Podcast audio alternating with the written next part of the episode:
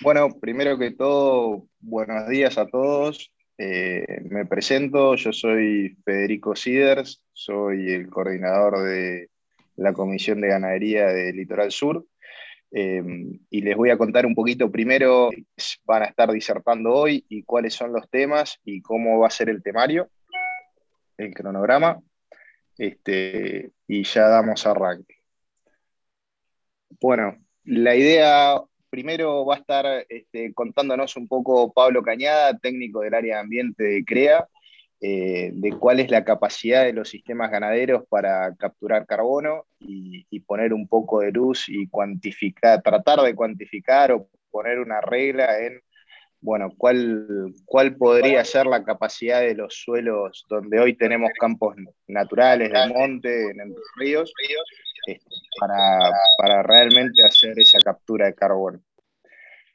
Y después de ello, seguramente vamos a dejar un espacio para preguntas aclaratorias este, y pasamos con eh, Fernando García Llorente, miembro del Creo Guayimanca y, y, que está trabajando hace un tiempo en, en carbono, en mercados de carbono, este, nos va a contar su experiencia desde la empresa, desde la parte de producción, el hace manejo holístico, este, hasta las oportunidades que, puede haber en el mercado de carbono para las empresas ganaderas. Y con eso estaríamos terminando cerca de las nueve y media con un espacio de intercambio y preguntas y estaríamos cerrando a las 10 de la mañana. Así que mm, les cuento que el chat está abierto para preguntas, si quieren ir dejándolas ahí a lo largo de la charla. Y, bueno, ya les, ya les digo, vamos a tener ese espacio para preguntas aclaratorias después de la charla de Pablo y al final para hacer un intercambio un poco más fluido. Eh, si les parece, vamos con vos, Pablo. Dejo de compartir. Excelente, Fede. Bueno, muchas gracias. Buenos días a todos. Ahí arrancamos compartiendo. Em, bueno, la verdad que, estaba el desafío que, puso Federico cuando me, mandó la charla, eh, me puso en un pequeño compromiso. Igual vamos a tratar de saldar cosas y, quedarnos con algunas preguntas, ya que no, intencionalmente, pero claramente hay cosas que, sí necesitamos, em, necesitamos poder repreguntarnos y ver cómo seguirían los próximos pasos. Lo primero que me gustaría que, tengamos presente es, eh, desde CREA-C, el movimiento CREA está desarrollando ya hace dos años largos gestión ambiental CREA, que al igual que ustedes vienen haciendo las gestiones económicas, se va a hacer en paralelo y simultáneo la gestión ambiental con indicadores y otras componentes que ahora vamos a ver. Principalmente es una herramienta, al igual que que la filosofía del movimiento crea para medirse, poder compararse y claramente eh, establecer línea base y empezar a hacer cambios hacia la, senda que uno elija y uno seleccione. Eh, en el eje ambiental, pensando en todas cuestiones que están acompañando a la gestión económica. Esta gestión ambiental CREA tiene varias componentes, principalmente son tres muy grandes, donde están las normas de gestión, que esas están en proceso de escritura, básicamente es como las normas de, económicas van a decir cómo desarrollar una gestión ambiental, qué dice en cada indicador, cómo, cuál es la lectura, cuál es el indicador apropiado para el propósito que uno quiera.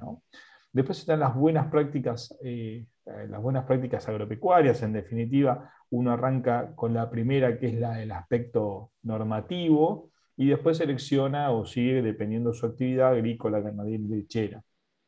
¿Sí?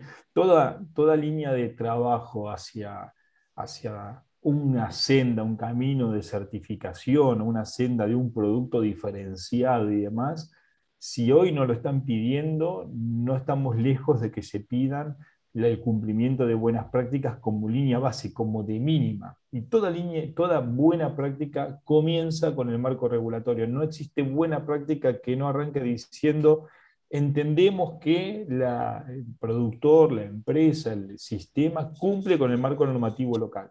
Y a partir de ahí arranca con todo el resto. ¿sí? Eh, con lo cual, por eso para nosotros, cuando ingresan al sistema de, gestión ambiental CREA, lo primero que se van a encontrar es el marco normativo y la autoevaluación de marco normativo. Y por último, la, componente por ahí que uno está más acostumbrado a ver es la cuantitativa, con un tablero de control, indicadores, valores y, todo que donde uno está más eh, afianzado en comparar y ver valores. Todo esto hoy ya lo pueden empezar a hacer desde el sitio de gestión ambiental CREA, eh, con el quick del miembro CREA, usuario contraseña, ingresan al sitio y ahí ya pueden empezar a familiarizarse con alguna de estas herramientas. Y el primero que, se van a encontrar es, bueno, ¿cómo arranco mi gestión ambiental CREA? En función a esto, eh, cuando decía Federico, bueno, ¿qué, podemos hacer en Litoral Sur como región? ¿no? ¿Qué tenemos para el Litoral Sur y las opciones de mejora que, hay disponibles? Eh, primera cuestión de qué tenemos en, Litoral Sur. Acá hay dos cosas. Una cosa son los datos y, toda la información que ustedes tienen como, como, empresas y como productores, y otro es lo que nos llega a Crea Sede para poder trabajar. ¿Cómo nos llega a crearse de información? Por medio de la, GPG, que son las gestiones productivas ganaderas, y por medio de las DAT, que son datos agrícolas traceados. Por medio de esas dos vías de información, nosotros podemos eh, gestionar y sistematizarlo y hacerlo funcionar en esos indicadores en gestión ambiental CREA. Es decir, lo que yo ahora le voy a empezar a mostrar son todos datos que he recopilado de las GPG existentes que hoy disponemos y los datos son en función a ese, a ese set de información. Y acá arrancamos con algunos datos de la región. ¿no? Pensando, tomando los datos de GPG del 2015 al 2020, vemos que la cantidad de relevamiento de la zona eh, no, no, viene creciendo, sino al contrario, viene bajando. Entonces yo tomé el año 2017 como un año bueno, representativo ¿sí? De, la información disponible. ¿Por qué 2017 y no 2015? Porque 2017, a pesar de tener menos de información, tienen información más completa versus 2015. Ya 2020 la información es completa, pero claramente la cantidad es mucho menor. Entonces, con la información de 2017, por ejemplo, ustedes acá tienen un pequeño, pequeño gráfico donde marcamos el perfil de, superficie de la ganadería de la región. Claramente está superando la mitad de la superficie entre monte y, campo natural. Después el resto son implantadas y rastrojos y verdeos y demás. muchas empresas incluso superan el 70%, esto es un, el, acumulado de toda la región, pero incluso hay empresas que tienen más del 70% entre monte y campo natural. ¿sí? Por ejemplo, acá en 2015 incluso da casi el 80% para toda la región y acá también, perdón, había dicho más del 50%, es más de casi el 80%, 70%. ¿sí?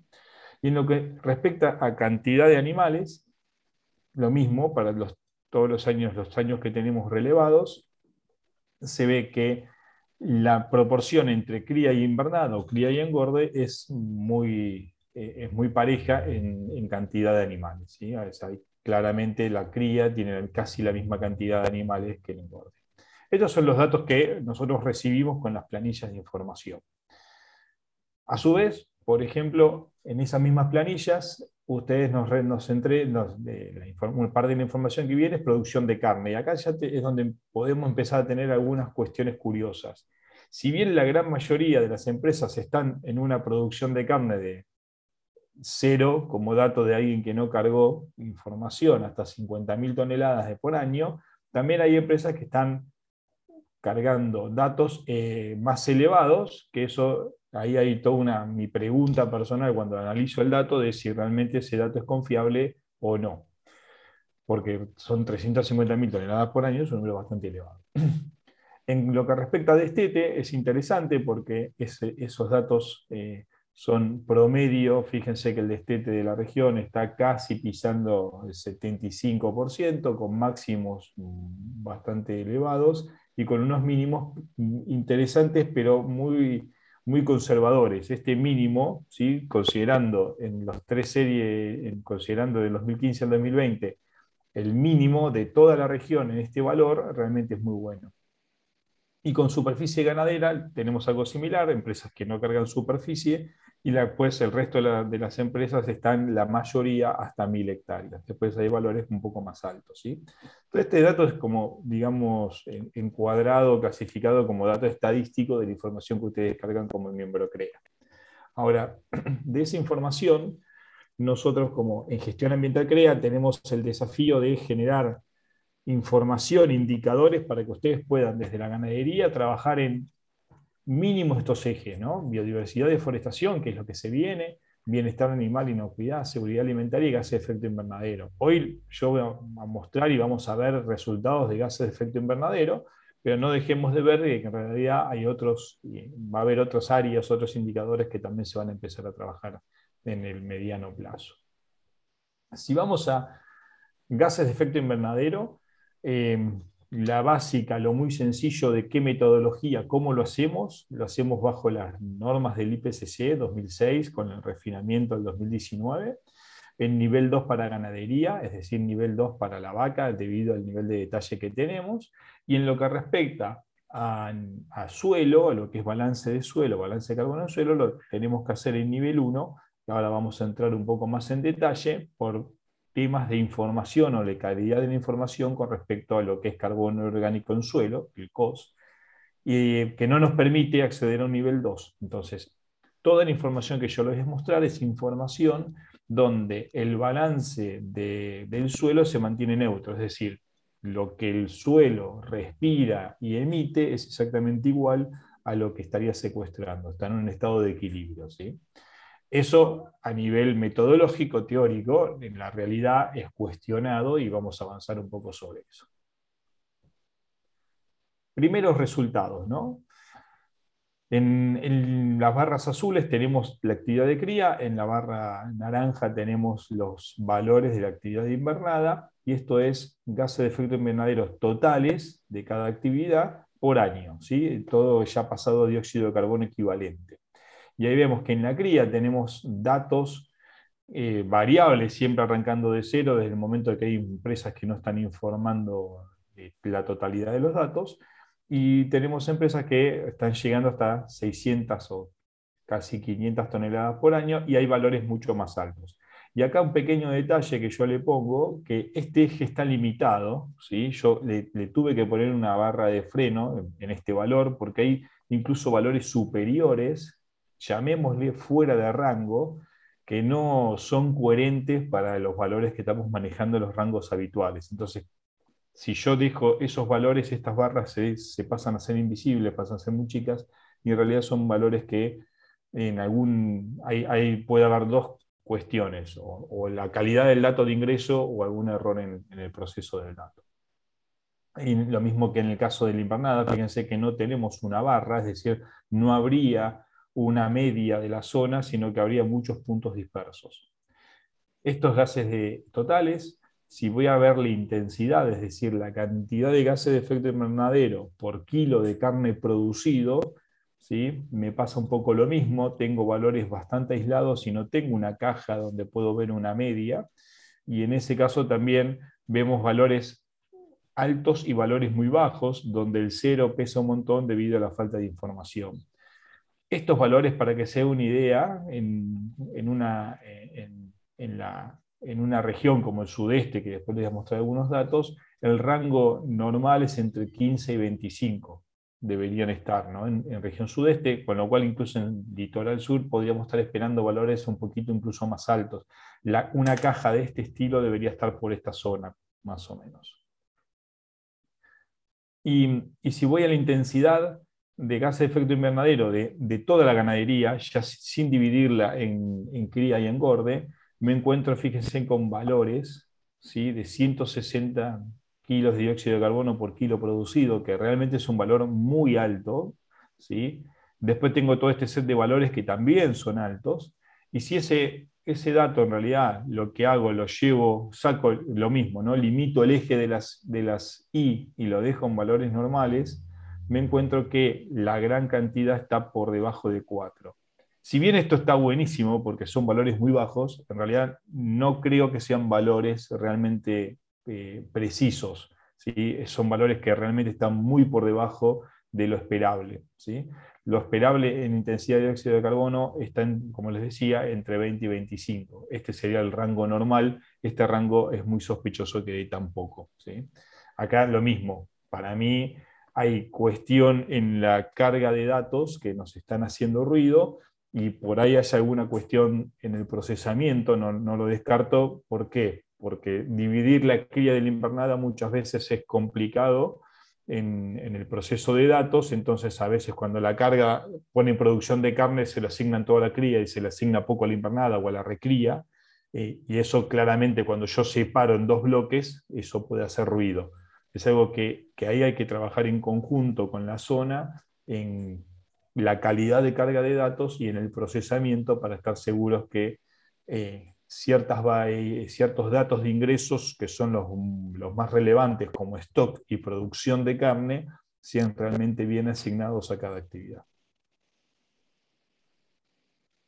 Para seguir un, un, poco con, con, los resultados de cría invernada, estos son los datos, fíjense, por hectárea, ¿sí? este es otro indicador hace por hectárea tenemos valores enormes, claramente no, no son valores representativos, y si limito el eje de, las, de la sí y lo llevo a algo más representativo, me encuentro con esto. Esta caja sí realmente es, eh, está dentro del rango esperado, no 400 toneladas de dióxido de carbono por hectárea, sí menos de 150. ¿sí? Esto es un rango esperado para la actividad.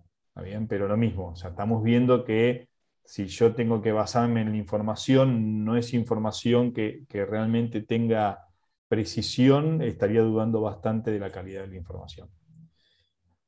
Por último, algo que también se puede desarrollar, eh, lo mismo, ¿no? sistematizando toda la información de GPG, es un gráfico como este, donde del 1 al 36 son todas las empresas que tenemos con información, aunque no todas están completas, y podemos hacer un gráfico de gases totales de todas las empresas, con la cría y con la invernada. ¿no?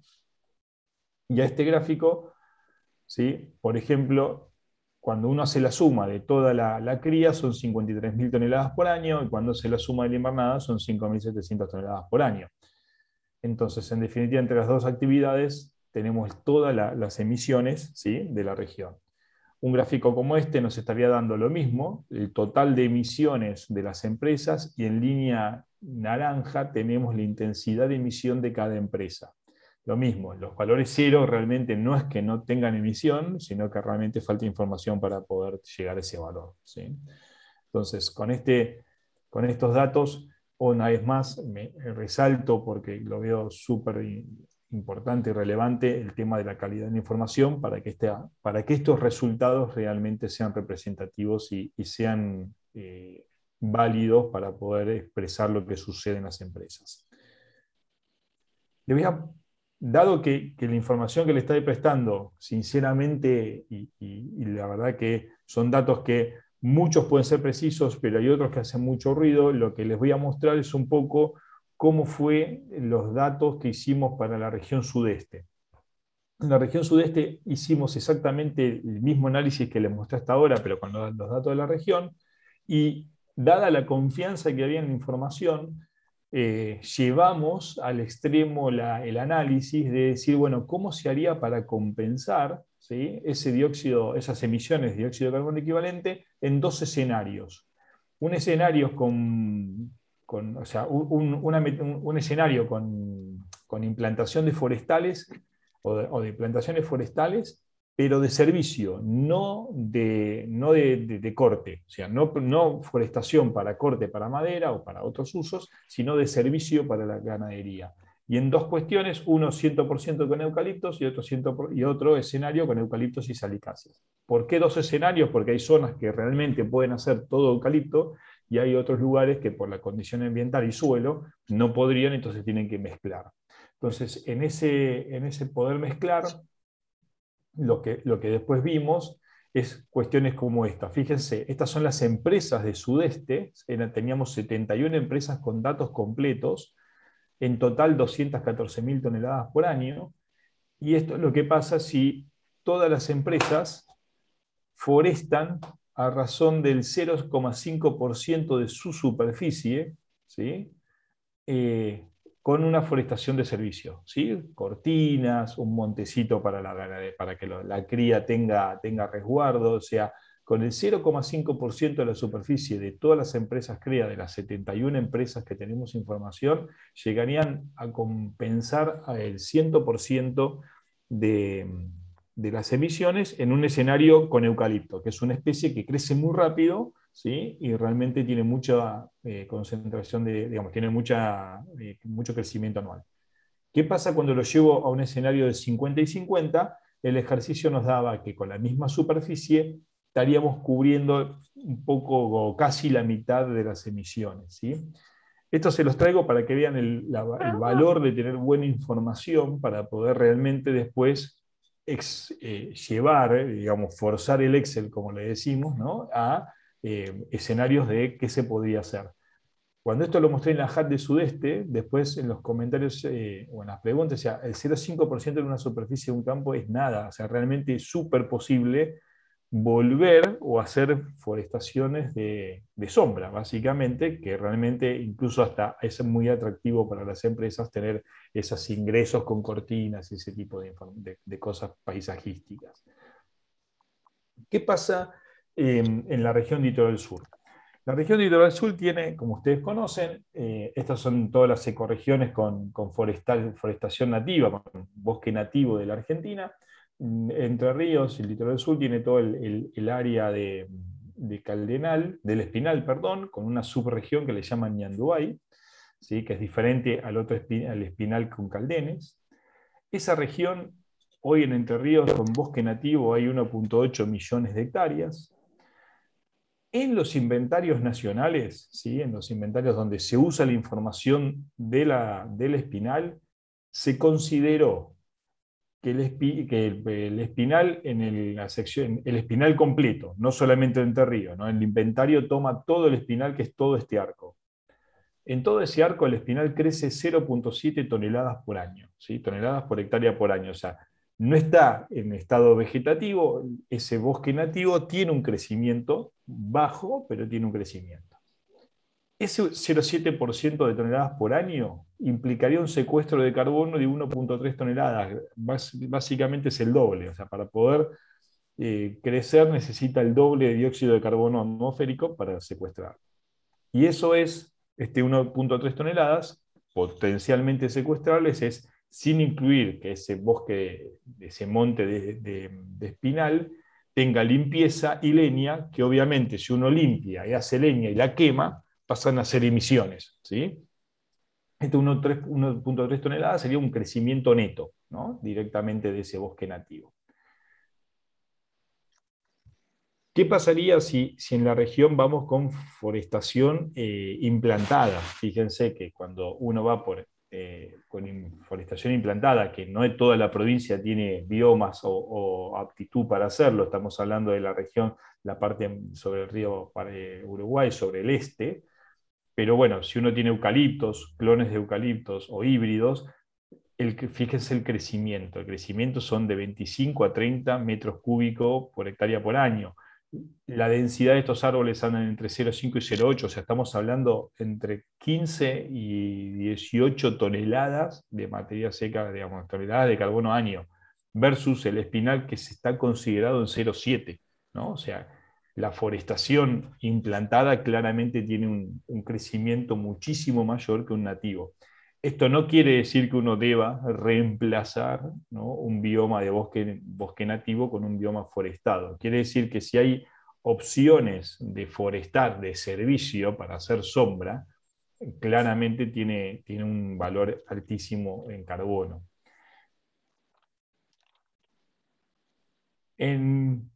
¿Qué hicimos en, Sudeste?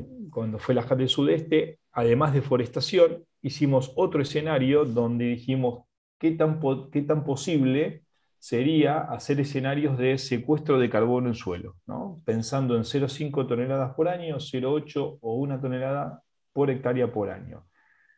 0,5 toneladas de carbono por año representan el 0,034% de materia orgánica y el 1 una tonelada de carbono por año representa este valor, ¿no? 0,069. Prácticamente es inmedible no hay forma de medir en un año una variación de carbono en suelo. Con, lo cual todas las metodologías dicen o, apuntan a hacer mediciones cuantificables a los 10 años para que el valor sea medible. Hay cortes en 3 y 5 años para ver algo de tendencia, pero en sí el valor real en este tipo de, valores, ¿sí? que son valores que para los expertos en suelo, una tonelada de carbono por año en suelo secuestrada es un valor altísimo. Estamos hablando de que necesito 10 años para chequear que varió 0,7 la materia orgánica del suelo. O sea, son valores que realmente son muy difíciles de cuantificar. ¿Qué pasaría en litoral sur? Con la información que, estuvimos charlando con, con, Federico y con Juan Serre de la zona, eh, ustedes en la zona hay históricos de lotes con un máximo de 5.5% de materia orgánica, incluso hay lotes con mayor materia orgánica, pero en líneas generales si uno tiene que promediar los máximos en 5.5% de materia orgánica, hay muchos lotes. Por otro lado, hay muchos lotes que, lotes que están cayendo por debajo del 2,5 y para ustedes eso es una luz roja. Para los asesores, cuando cae 2,5 ya lo toman como una alerta. Entonces, en cierto modo, y estos son valores, ¿no? 5.5 y 2.5 son valores en realidad que vienen de lotes agrícolas, son valores que vienen, de, si vienen de una limpieza de un monte o la apertura de un monte, que venía con ese valor de 5.5, va, va, va, saliendo para, para actividad agrícola. Entonces, los valores que hay son de agricultura y esa brecha es del 3%, ¿qué estaría implicando? Para Recuperar ese 3% de materia orgánica implica que necesito 44 toneladas de carbono por hectárea de 0 a 20. ¿sí? O sea, de 0 a 20 centímetros necesitaría reponer 44 toneladas de carbono. Eso significa que en, lo que hay de bibliografía, en los datos que utilizamos para hacer este tipo de, análisis y cálculos, necesito aportar el doble, o sea, necesitaría producir 88 toneladas de carbono por hectárea para poder estar con un potencial de aportar eso. Y eso querría decir que necesito unas 320 toneladas de dióxido de carbono. O sea, para, que el dióxido, para poder llegar a las 88 toneladas de carbono necesito 320 de dióxido de carbono. Son valores absolutamente altísimos, pero ¿Qué pasaría si me lo llevo a 10 años? Es decir, bueno, obviamente esto no lo voy a, conseguir en un año, lo necesitaría, pero ¿qué pasaría en 10? Bueno, si me lo llevo a 10, es decir, si quiero aumentar el 0,3% por año, voy a necesitar aportes de 8.8, o sea, casi 9 toneladas de carbono por hectárea por año. Es decir, necesito producir algo en los suelos que me dé 9 toneladas de carbono por año, para tener el potencial de depositar 4 por año, que sería el 0,3, y en 10 años recuperar de 2.5 a 5.5% de la materia orgánica. Estos son consideraciones meramente teóricas, meramente bibliográficas, donde hoy no tenemos datos de campo que nos puedan hacer un poco de, soporte, ¿sí? pero justamente ahí está el desafío. Así como lo tienen presentado en pantalla, son valores altísimos. Son valores que creo que nadie estaría dispuesto a jugarse un, manejo para lograr estos valores. ¿sí? Son, pensemos que ustedes tienen campos naturales en las regiones que van de 2.500, con suerte 3.000 kilos de materia seca por, hectárea por año. Entonces, ¿cómo logramos un aporte de 8.8? O sea, es altísimo. Esto solo es posible con agricultura y sabemos que con la agricultura no tenemos a pesar de, o podemos hacer agricultura, pero la agricultura no nos va a dejar la cantidad de residuo necesario para seguir teniendo estos valores. Por último, y para que vean un poco cómo sería, cómo, cómo fue el ejercicio en, Sudeste, como les mostraba el, el, dato de emisiones, este sería el escenario ¿sí? sombreado si toda la región de Sudeste, las 71 empresas, pudieran guardar 0.5 toneladas por hectárea por año, ¿sí? entonces estarían compensando un poco menos de las emisiones. No les, traigo, no les traigo el gráfico, pero si fueran 0,8 toneladas empezaría a sombrearse más y casi llegarían a completar o, a, poder mitigar eh, las emisiones totales. Y si fuera una tonelada por, por año, sí llegarían, a, digamos, llegarían hasta con superávit ¿no? la cantidad de carbono por año. Eh, claramente los gráficos se, van, se empiezan a, sombrear cuanto más carbono hay. Entonces, para ir cerrando esta, esta, rápida, esta rápida presentación, si fui muy ligero, te pido disculpas, pero creo que hay mucho más eh, valor en, el intercambio que en lo que yo les esté presentando. Mi idea de esto era justamente incluso hasta mostrar información, pero por otro lado abrir mucho la charla. Eh, ¿Qué sabemos para trabajar en esto? Bueno, como miembro CREA, con gestión ambiental CREA, van a poder obtener indicadores, van a poder obtener valores por medio vehiculizados por las gestiones productivas ganaderas. Eh, tenemos alta precisión en gases de efecto invernadero, sobre todo en emisiones, si tenemos buena calidad de información. O sea, todo esto que hoy yo les digo, la calidad no le confío y entonces el dato que, les estoy mostrando no, no, lo tomaría muy en serio, pero estoy seguro que si la calidad del dato de ingreso fuera buena, como pasó en Sudeste, la información sería excelente. ¿Qué no sabemos? valores precisos del espinal gestionado, es decir, de los del espinal no del dato que tenemos en los inventarios nacionales, que es todo el espinal, sino de Entre Ríos. ¿Cuánto producen? ¿Cuánto crece la parte leñosa? ¿Cuánto es la producción forrajera debajo de ese monte? ¿Sí? Pensar que 0,7 toneladas por año es casi un estadio de vegetativo, es muy poco crecimiento. No sé si ese será el máximo que puede tener un Dubai o realmente es un valor muy teórico que necesita más respaldo. Por otro lado, la salud del suelo, como se le dice, ¿no? que es cuáles son las tendencias en los valores de carbono orgánico del suelo, esos COS, carbono orgánico de suelos, en los suelos ganaderos, no con valores de suelos agrícolas. O sea, hoy nosotros estamos explorando cuánto es el mínimo que hay en la zona y cuánto es el máximo que podría ser el nativo, ¿no? el pristino pero lo cierto es que no tenemos datos de lo que sucede en un suelo ganadero. Y un poco como mensaje final, la gran pregunta que, se viene desarrollando en función de incluir el carbono y el suelo en el sistema es, bueno, ¿cuál es el mejor suelo? ¿no? O sea, mejor, perdón, ¿cuál es el mejor sistema ganadero? Y la verdad que no sabemos cuál es el mejor sistema ganadero. De hecho, seguramente haya que descubrirlo. Lo que sí ya sabemos es cuáles no son los mejores sistemas. ¿sí? ¿Por qué? Porque hasta ahora se venía trabajando y, no, es un, no es un error y una falla, es simplemente cómo se va desarrollando la actividad antropocénica en, el sistema planetario.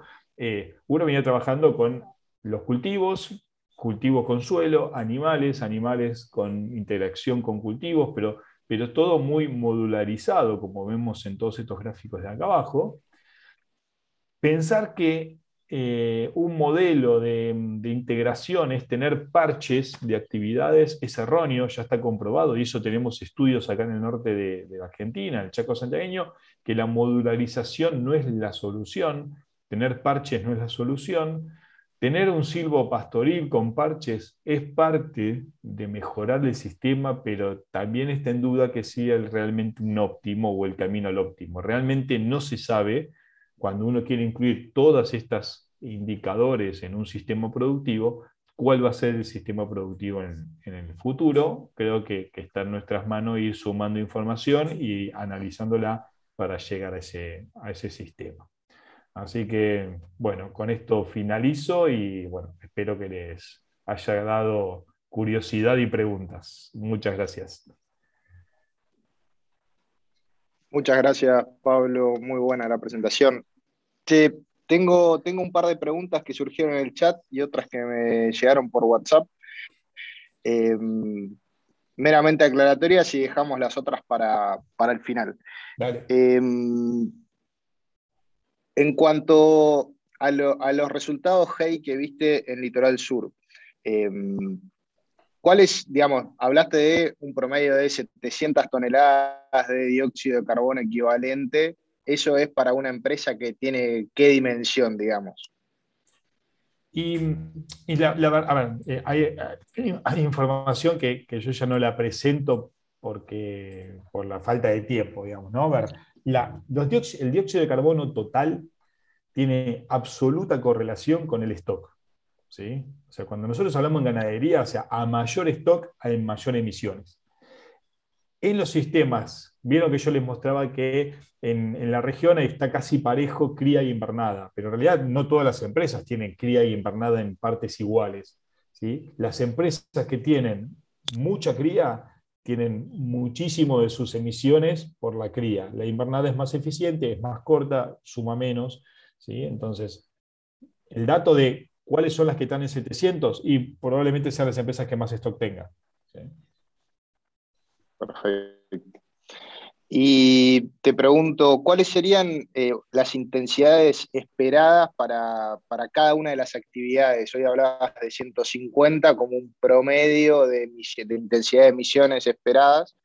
Eh, para una cría deberíamos esperar cuánto y para una invernada, eh, ¿qué emisión, qué intensidad deberíamos estar esperando?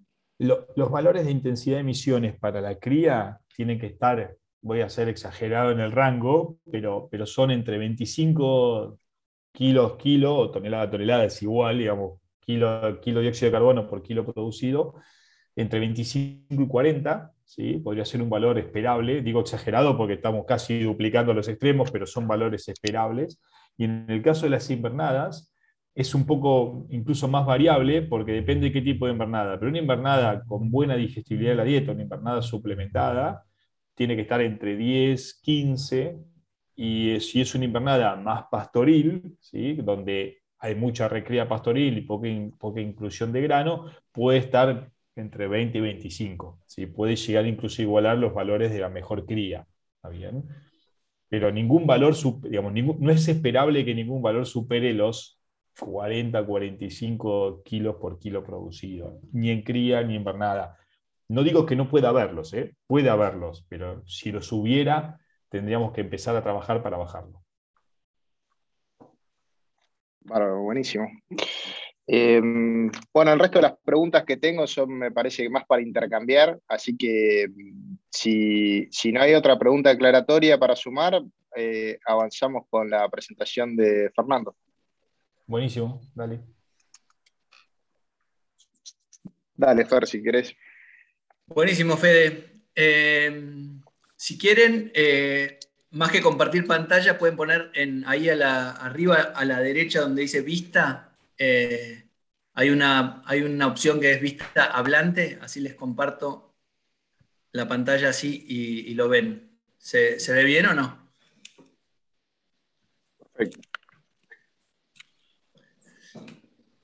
Bueno, Muchas gracias, Fede, y, todo Litoral Sur por, la posibilidad de, venir a contar o a compartir la experiencia. Un honor hablar después de Pablo. Le decía hoy, antes de empezar, que digo, está bueno porque siento que sigo la huella de, Pablo, pero bueno, es, un, es, un gran desafío es venir atrás.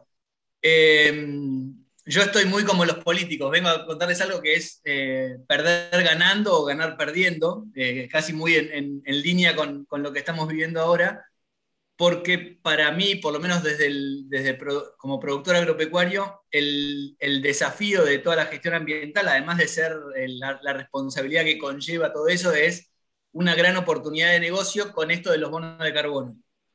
Entonces, lo bueno es que les vengo a contar de la parte, que la, oportunidad de negocio que puede haber atrás de toda la gestión ambiental. Esa es la parte de ganar. La parte de, perder es que todo esto está totalmente verde y cuando, cuando hablaba con Fede para, para decir, che, venía a contarnos sobre bonos de carbono, eh, le digo, pará, pero bono de carbono, en Argentina todavía no se generó ninguna venta de bonos de carbono. O sea, estoy hablando de un mercado que hoy no existe realmente, pero que cada vez se viene más cerca, entonces por eso es la posibilidad de, poder compartirles el, como el estado del arte de lo que, de lo que pude desde un productor agropecuario que, que está intentando trabajar en temas ambientales, de lograr acercarse lo máximo posible a un, modelo de negocio sobre eh, la gestión ambiental. Así que seteando esas expectativas de decir, che, no, no, es, que, no es que acá hay, hay, un tesoro y vamos a, poder vender bonos de carbono después de esta reunión, sino que esto recién está empezando y así como, como la parte de emisiones está muchísimo más más trillada y, más trabajada y hay más consenso científico, en esta parte está todo por verse Pero bueno, para, uno que es productor y que, y que trata de hacer las cosas bien por su conciencia ambiental, tener en vista esta oportunidad de negocio también me parece interesante para compartirla. Em, para contarles un poco de, dónde vengo, yo soy Fernando García Llorente, eh, administro una empresa familiar en la cuenca del Salado, en Saladillo, que se llama Santa María del Recuerdo. Em, vengo trabajando con Santa María del Recuerdo desde el 2018 en, todos los, temas, eh, como en la gestión ambiental, antes de que sea una gestión ambiental eh, oficial de CREA. Lo conocí, de hecho, a Pablo en, un, trabajo que hizo, eh, se hizo financiado por el IPCBA para medir la huella de carbono en, la ganadería y, y, sumamos los datos de Santa María del Recuerdo en esa medición en ese momento. Así que ese fue mi, primer, mi primera incursión en, el, mundo del, carbono. Cuando sacamos nuestra huella de carbono, que era, era, algo, un dato que fue llenar un montón de planillas y, que después la, conclusión que, compartíamos de los miembros CREA que, que hicimos ese trabajo es que el 80% estaba explicado por el stock de, Hacienda, más en, un modelo de, cría o de, ciclo completo, que, es como que donde la cría tiene mucha preponderancia. Eh, fue el, primer desafío. Llegamos a esa medición de, emisiones que hoy está muchísimo más pulida y más finita con todo lo de la gestión ambiental CREA. Y nuestro primer, nuestra primera respuesta a todo eso fue generemos eh, carne carbono neutro y, vayamos a, la neutralidad de nuestras emisiones. Y empezamos con forestación y por eso empezamos a meter un módulo de silvopastoril acá en Cuenca del Salado, que no es tan común como, como lo puede ser en el litoral sur, como primer desafío. Después encontramos en el manejo holístico y en toda la, la, metodología del Instituto Savory una posibilidad que hoy es la que vemos que lo tenemos como por lo menos más cerca, que es a través del manejo planificado de esos campos naturales, además de tener una, respuesta en, tasas de crecimiento, que fue una sorpresa, eh, tener una mayor productividad primaria de ese recurso por, la forma de manejarlo, Perdón, ¿alguien habló? No, no, ah. métele, métele, eh, teniendo en cuenta que, nos, devolvió esa, mejor productividad primaria y que fue un, casi que pasó a ser mi caballito de batalla para defender el sistema porque los campos naturales producen más y los manejamos mejor, queda abierta ahí la, gran pregunta de, eh, además de ese manejo que, mejora la productividad, esto puede ser eh, un componente para, demostrar el secuestro de carbono en suelo nosotros en 2018 instalamos lo que se conoce como la línea de base, que fue una, forma de, medir el stock de carbono en el campo en ese momento. Y, como decía Pablo, como estos son procesos muy largos, eh, entendemos que tendríamos que esperar cinco años para, para, volver a medir, pero posiblemente a fin de año volvamos a medir para ver si hay diferencia en carbono con todo este manejo, por lo menos para tener una respuesta empírica de, nuestro campo a ver cómo, cómo reaccionó a, este manejo, pero hoy todavía eso es una, puerta que, no podemos recorrer.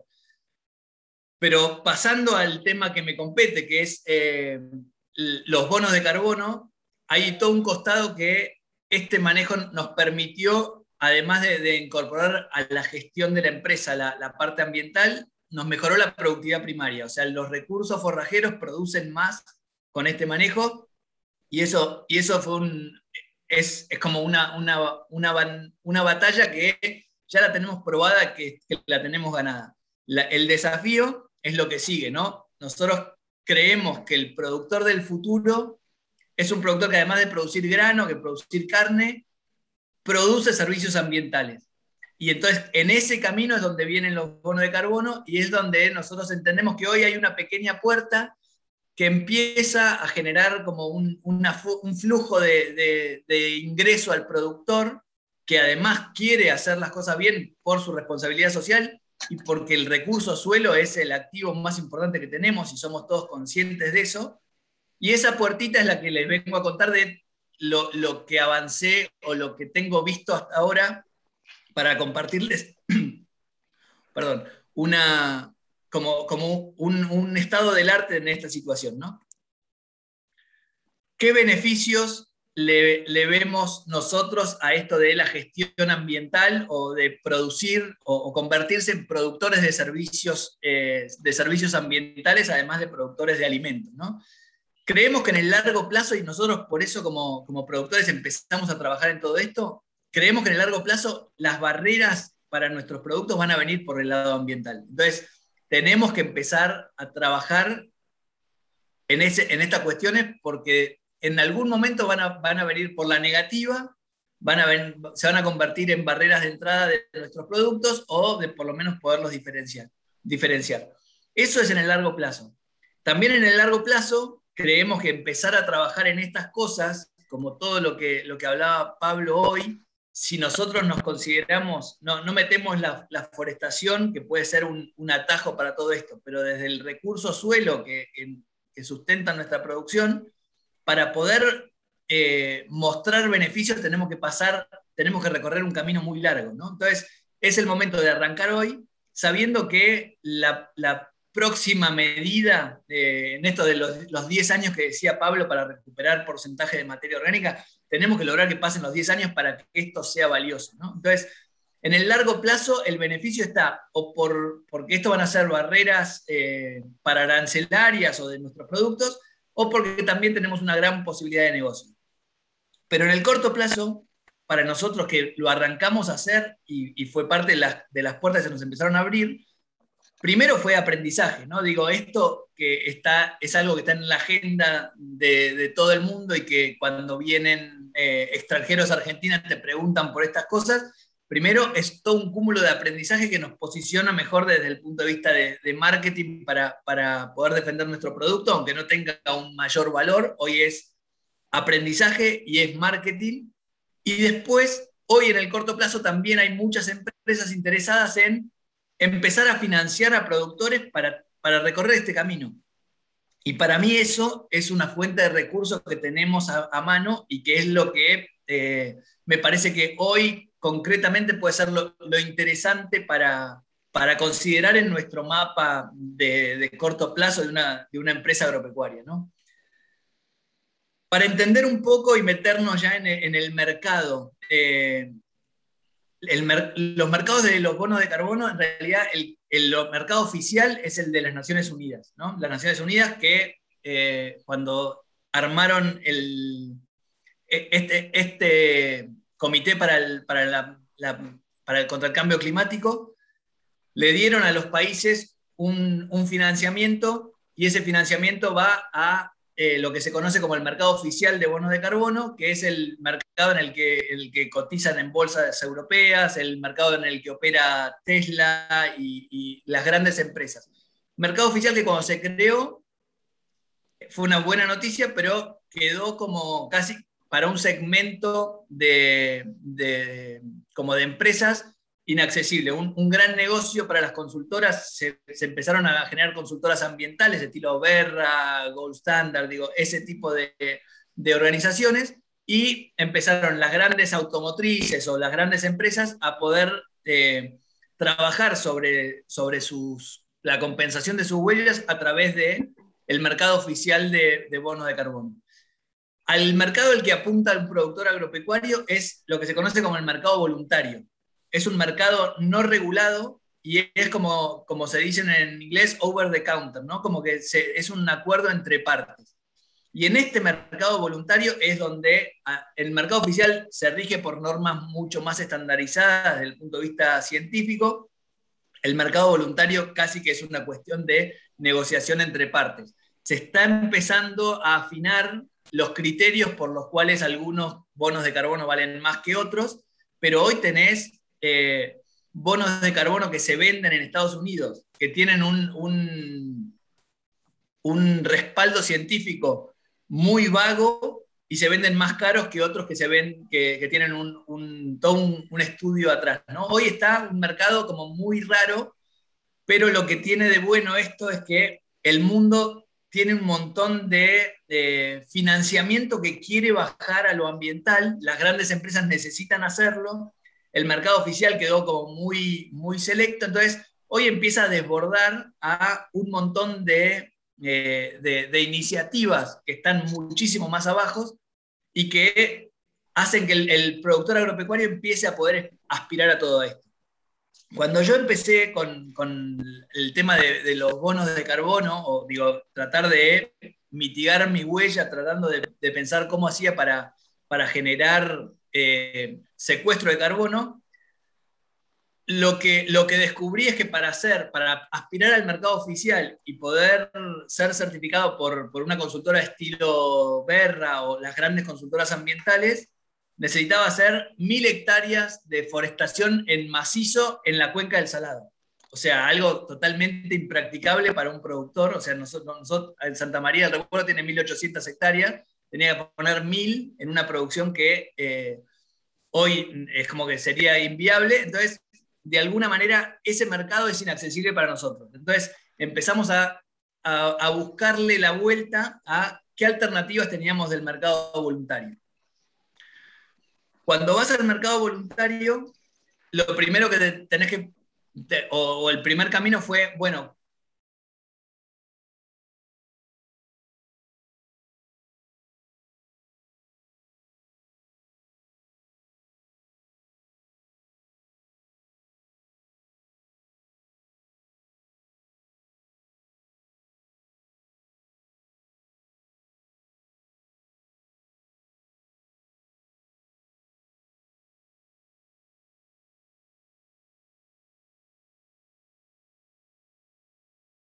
se hizo famosa porque fue la que le vendió los bonos de un productor agropecuario australiano a Mike, como que fue, hizo mucho ruido.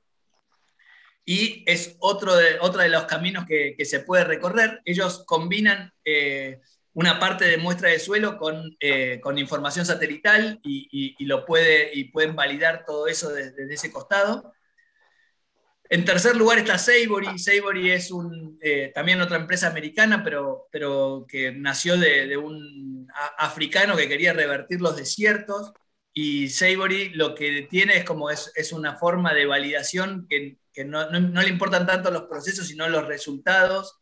Y en, nuestro, a nuestro modo de ver es como que estira lo estadístico al, al máximo exponente posible para que sea válido estadísticamente, pero como muy jugado, muy jugando en, el fleje, pero lo hace accesible para un productor agropecuario. Y después está Nori, que Nori es, un, marketplace americano que en realidad hace todo con declaración jurada de un productor y después imágenes satelitales, o sea, no tiene casi eh, trabajo de verificación a campo, pero lo hace solamente para Estados Unidos basado en la carta de suelos de, Luzda, ¿no? Entonces es como cuando vos hablas con Nori, que sería el, mejor eh, pensado desde, desde nuestra poca desde nuestra, nuestra poca capacidad de, financiar un negocio que es muy eh, que, es todavía muy, muy, difuso en, el agro, sería el, como el proveedor ideal, cuando les decís si quieren venir a hacerlo en Argentina, es como que dicen, no, no, yo me quedo acá con Estados Unidos. De hecho, lo curioso es que hoy son los que más generan eh, este mercado voluntario, o sea, tienen eh, mucho más tracción. El, bono de carbono de Nori vale 15 dólares cuando el resto de, de los bonos están hoy oscilando en 8, 10 dólares, o sea, es como que es el más simple el más barato y el bono más caro, pero bueno, es, es americano y hoy solamente es americano. Para, para compartirles en realidad esto de eh, cuánto, cuánto costaba eh, para una empresa como Santa María del Recuerdo, en la Punta del Salado, eh, tratar de, de generar este certificado de secuestro de bono de carbono, primero, este es todo un costo que, volviendo a, lo que contaba Pablo, es vos pagás este costo, pero no sabés si realmente vas a poder secuestrar. Pero bueno, cada uno tiene sus estimaciones. Entonces, cuando fuimos a Berra, que fue el primero, Berra te exigía un muestreo a campo, de, sacar muestra de suelo a campo de 600 muestras cada mil hectáreas. Cuando vos hacías esto, que además son muestras que no las puedes hacer vos, sino que tienen que venir eh, verificadores por, parte de su protocolo de, de, transparencia a tomar las muestras, casi que te salía 150 mil dólares en ese momento para un campo como Santa María del Recuerdo.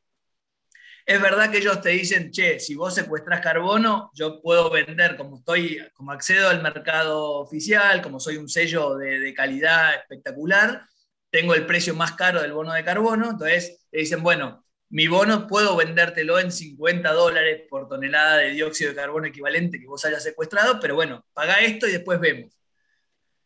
Cuando vas a Rigid Network, que Rigid Network en realidad tiene hoy el, yo le veo por lo menos el problema de que tienen toda la calibración armada. Primero, no está armada para Argentina, que habría que armarla, pero además tiene toda la calibración armada para lo que se, se conoce como grasslands, que son todo lo que es pasturas y campos naturales, no te entran los cultivos agrícolas en todo eso. Te pedía también una, una muestra de alrededor de 50 puntos de muestra cada mil hectáreas. Tenías esto de, era un costo bastante más barato que el de Berra, pero seguía siendo un costo alto. Y ya Rigid Network lo que te ofrecía o que, o que también estaba, que, que, también estimaba como, como porcentaje de, de, secuestro de carbono secuestro de dióxido de carbono equivalente en realidad por hectárea por año, más o menos de 8 toneladas, y la, posibilidad de venderlo, como lo hizo con Microsoft, a 14 dólares ese, ese, ese bono de carbono. Nosotros personalmente arrancamos con Savory. Si hubiese estado Nori, hubiésemos arrancado con Nori, porque para mí sigue siendo la mejor ecuación. Pero Savory, cuando hablábamos, la, capacidad de muestreo era de 12, eh, hoy está entre 10 y 20 eh, muestras cada, mil hectáreas, en realidad por establecimiento y con eso lo, lo regula, o sea, un establecimiento bien, bien grande también te hacen los 20 sitios de, muestreo eh, según los ambientes y todo eso, en el establecimiento más chicos llegan hasta 10, pero para, la, para mil hectáreas estaba en 12, el costo de, esa, de esas 12, de esos 12 sitios de monitoreo llevado a los 5 años que dura todo este proceso era de 30 mil dólares. No, es que 30 mil dólares hoy, sino que hoy era 5 y después eh, en 5 años se dividen los otros 30 mil. También estimaban esa misma capacidad de secuestro de 8 toneladas de dióxido de carbono equivalente por hectárea por año. Ellos no tienen datos de haber vendido bonos de carbono. Recién, eh, y por ahí ahí lo tienen de vecino, el primer, el que está más cerca de poder hacerlo es Rincón de Corrientes, que si Dios quiere a fin de este año o a principio del año que viene genera su primera venta. Y entonces ahí también vamos a tener un dato concreto y de, vecino de ustedes de, de, que con esta metodología logró vender bonos de carbono. Ellos hoy te, estiman eso. Y después Nori, que para mí hubiese sido el, ideal, hoy todavía no viene, pero bueno, en algún momento también en esto de, ver el estado del arte, si estos los están haciendo en Estados Unidos, no, van a tardar en llegar a, otros lugares del mundo, que en realidad lo hacen solamente con declaración jurada, y declaración jurada es preguntarte, ¿haces cultivo de cobertura? ¿Haces siembra directa?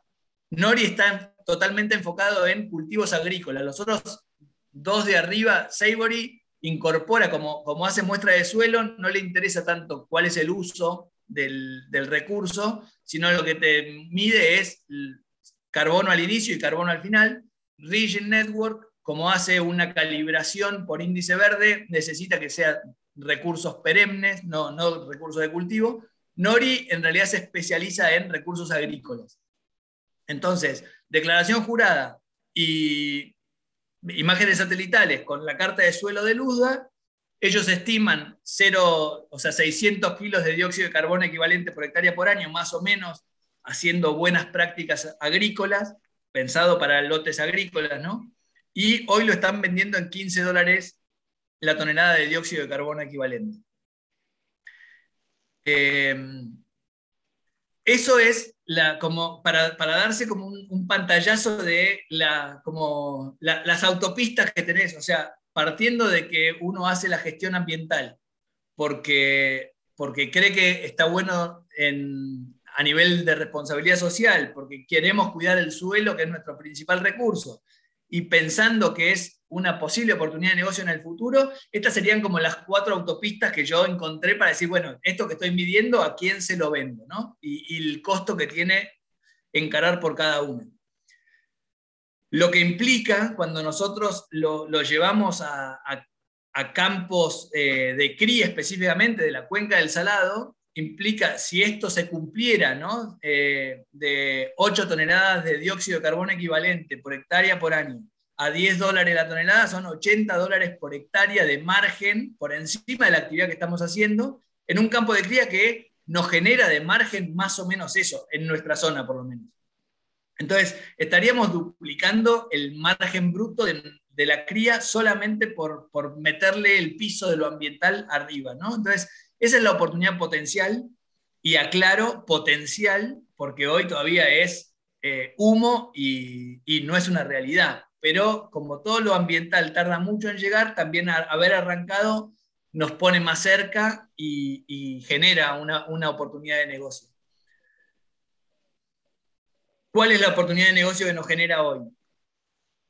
Esto de la preventa de bonos de carbono. O sea, hoy hay empresas que con esto de entender que se viene un nuevo mercado, que es el mercado voluntario, empiezan a haber fondos que dicen yo quiero estar en ese mercado y de alguna manera la, idea es como que quiero pisar tierra sin entender cuál, cuál va a ser la autopista que mejor eh, nos sirva para vender nuestros bonos, pero quiero estar como acompañando a un productor porque de alguna manera el, si el cambio climático lo resolvemos o reduciendo las emisiones, que es muy difícil porque es cambiar nuestra calidad de vida, o mejorando los sumideros, que son donde tenemos capacidad de secuestrar dióxido de carbono que está en la atmósfera y meterlo de vuelta en el suelo.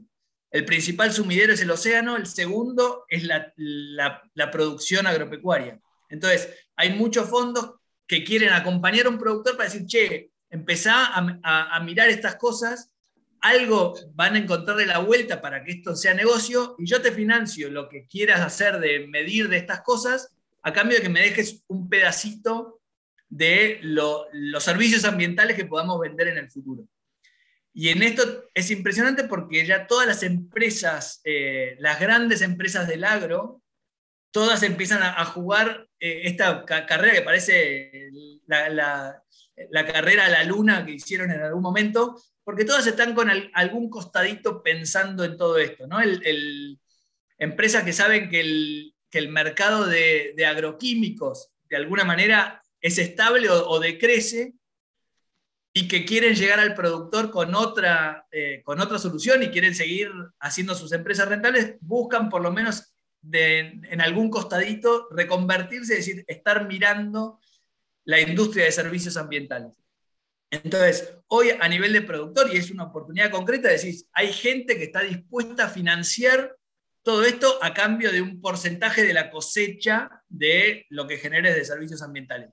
Y eso para mí es como que es la, la oportunidad que se nos presentó, es una fuente de financiamiento, está en línea con todo lo que venimos trabajando, o sea, a nivel de movimiento CREA, toda la gestión ambiental es como que va en esa línea de decir, che, tenemos que, además de cuidar hacer la gestión económica. Hoy también es gestión económica, gestión social y, gestión ambiental. Entonces, de alguna manera tenemos recursos disponibles para recorrer ese camino, sin saber cuál es, cuál es la salida al final, pero bueno, no deja de ser un camino de oportunidad, ya el hecho de que puedas tener eh, gente financiándote todo eso con eso termino y, me quedo abierto a, preguntas aclaratorias o, a lo que tengan de todo esto.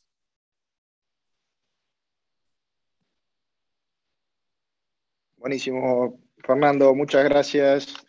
Muy buena la presentación. yo si quieren arranco con alguna de las preguntas eh, que fui anotando y después vamos, eh, arrancamos con el intercambio tanto con vos, Fernando, como para Pablo. ¿Vale?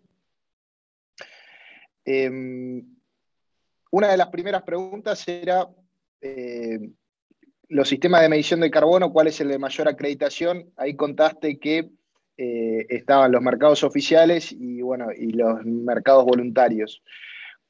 ¿Quiénes son los que venden eh, en los mercados oficiales? Nos contaste ahí quiénes son los que compran en general, pero digamos, si no son las empresas agropecuarias, ¿quiénes, o si lo son tal vez, quiénes son los que están vendiendo en los mercados oficiales? Más allá del costo de, entrada, que es bastante alto. Sí, en el mercado oficial, por ejemplo, un, ejemplo muy, muy elocuente es Tesla cobra más en, en su balance por venta de bonos de carbono que por los autos que vende.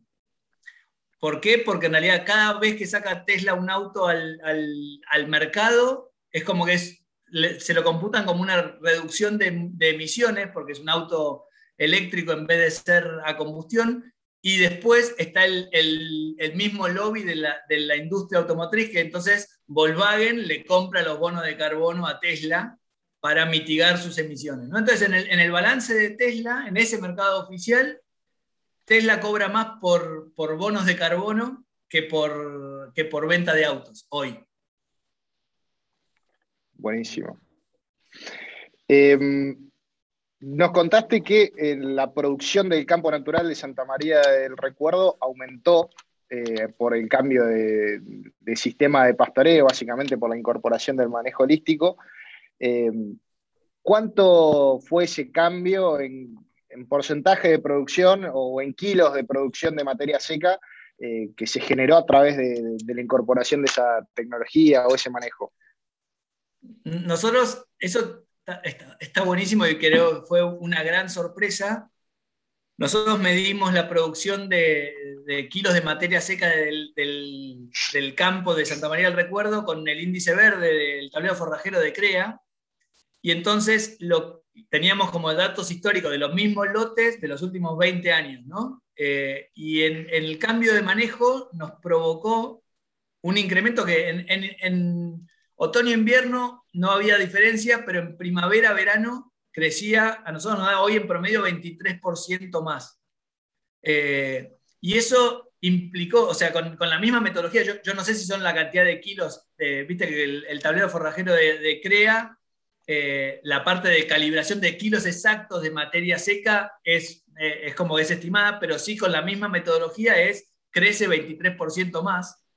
Eh, y eso a nosotros en la diaria nos, implicó que saquemos del sistema verdeos de verano que teníamos establecidos para, mantener la carga. Hoy ya no, estamos haciendo verdeos de verano, hacíamos maíces de, pastoreo para sostener la carga en, verano que, fue la principal, el principal aporte. Esto en Santa María del Recuerdo, que lo tenemos medido con, historia.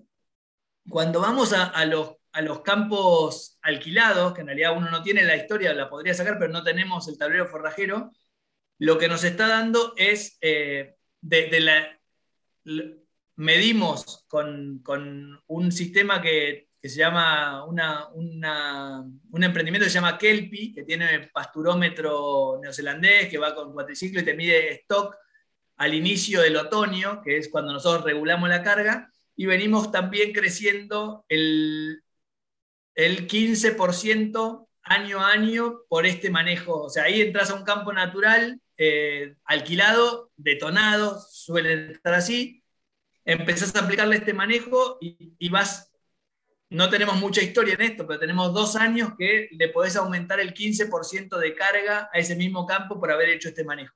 Hay que ver cuándo hace el, el ¿no? Agarrás un campo natural detonado y lo empezás a manejar, como sabemos todo, con básicamente la metodología, además, más allá de tener sus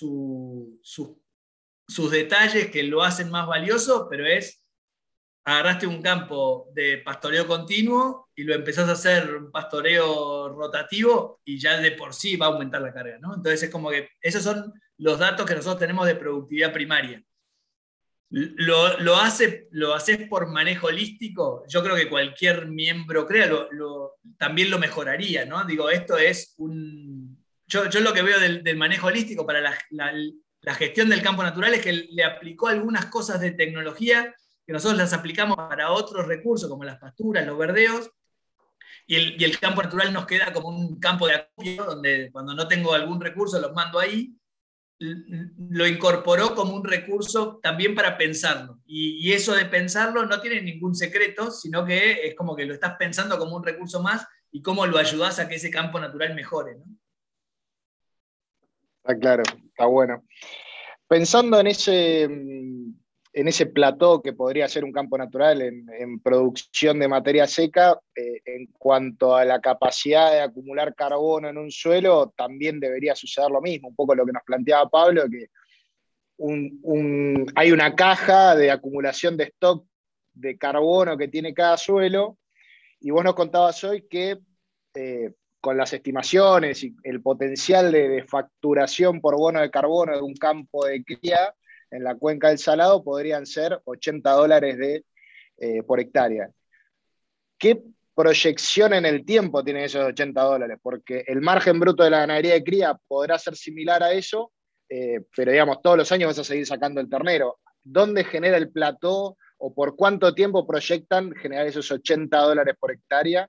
Eh, estimado, yo sé que no me vas a decir un número exacto, pero entendiendo que no es para toda la vida, ¿no? Está buenísimo porque eso es futurología de futurología. Porque digo, hay una, hay, un, hay una gran incógnita en todo esto, y Pablo lo contaba perfecto, que es, ¿genero 8 toneladas de dióxido de carbono equivalente por hectárea por año? Es la primer gran pregunta. Ya, si lo generé una vez, para mí es buenísimo, champagne y descorchemos, ya esto de decir, che, ¿por cuánto tiempo? Y ahí es, es un gran desafío. En general, lo que tiene de ventaja para, para darte un costado de esta pregunta es cuando si, si se prueba la tesis de que secuestraste 8 toneladas de dióxido de carbono equivalente por hectárea por año y tenés para vender todas esas toneladas, hoy el mercado voluntario inclusive no te deja vender todo lo que generaste, porque vos necesitas como ellos necesitan asegurarse que eso lo vas a mantener en el tiempo. Entonces, por, ejemplo, el protocolo australiano te deja vender el 50% de lo que vos hayas acumulado y lo otro te lo guarda como un, como una, como un, encaje para decir, bueno, asegúrate de que dentro de cinco años no me, no me disqueaste todo el campo y me tiraste todo el carbono a la atmósfera de vuelta eh, y lo tenés ahí. Entonces, cuando vos ves el flujo de fondos, es como que vos el primer año, si se cumplen estos eh, estos parámetros, que es el gran, la gran incógnita, vos puedes vender una parte. Entonces, ya si, si eso lo probaste, en la segunda medición, gran parte de ese encaje lo vas a poder vender, ¿no? Entonces, también ahí tenés un, incremento solamente porque te dejen, te desbloqueen lo que ya venía generando de antes. Entonces, hay, hay, un negocio en esa permanencia por, esa razón, pero eh, no te puedo decir cuándo se hace el, el plató, ni idea. Hoy estamos recién explorando cuánto realmente podés secuestrar eh, y podés probar que secuestraste en, campos naturales o, o, en, en, cualquier suelo en realidad, pero digo, sería hacer futurología de futurología.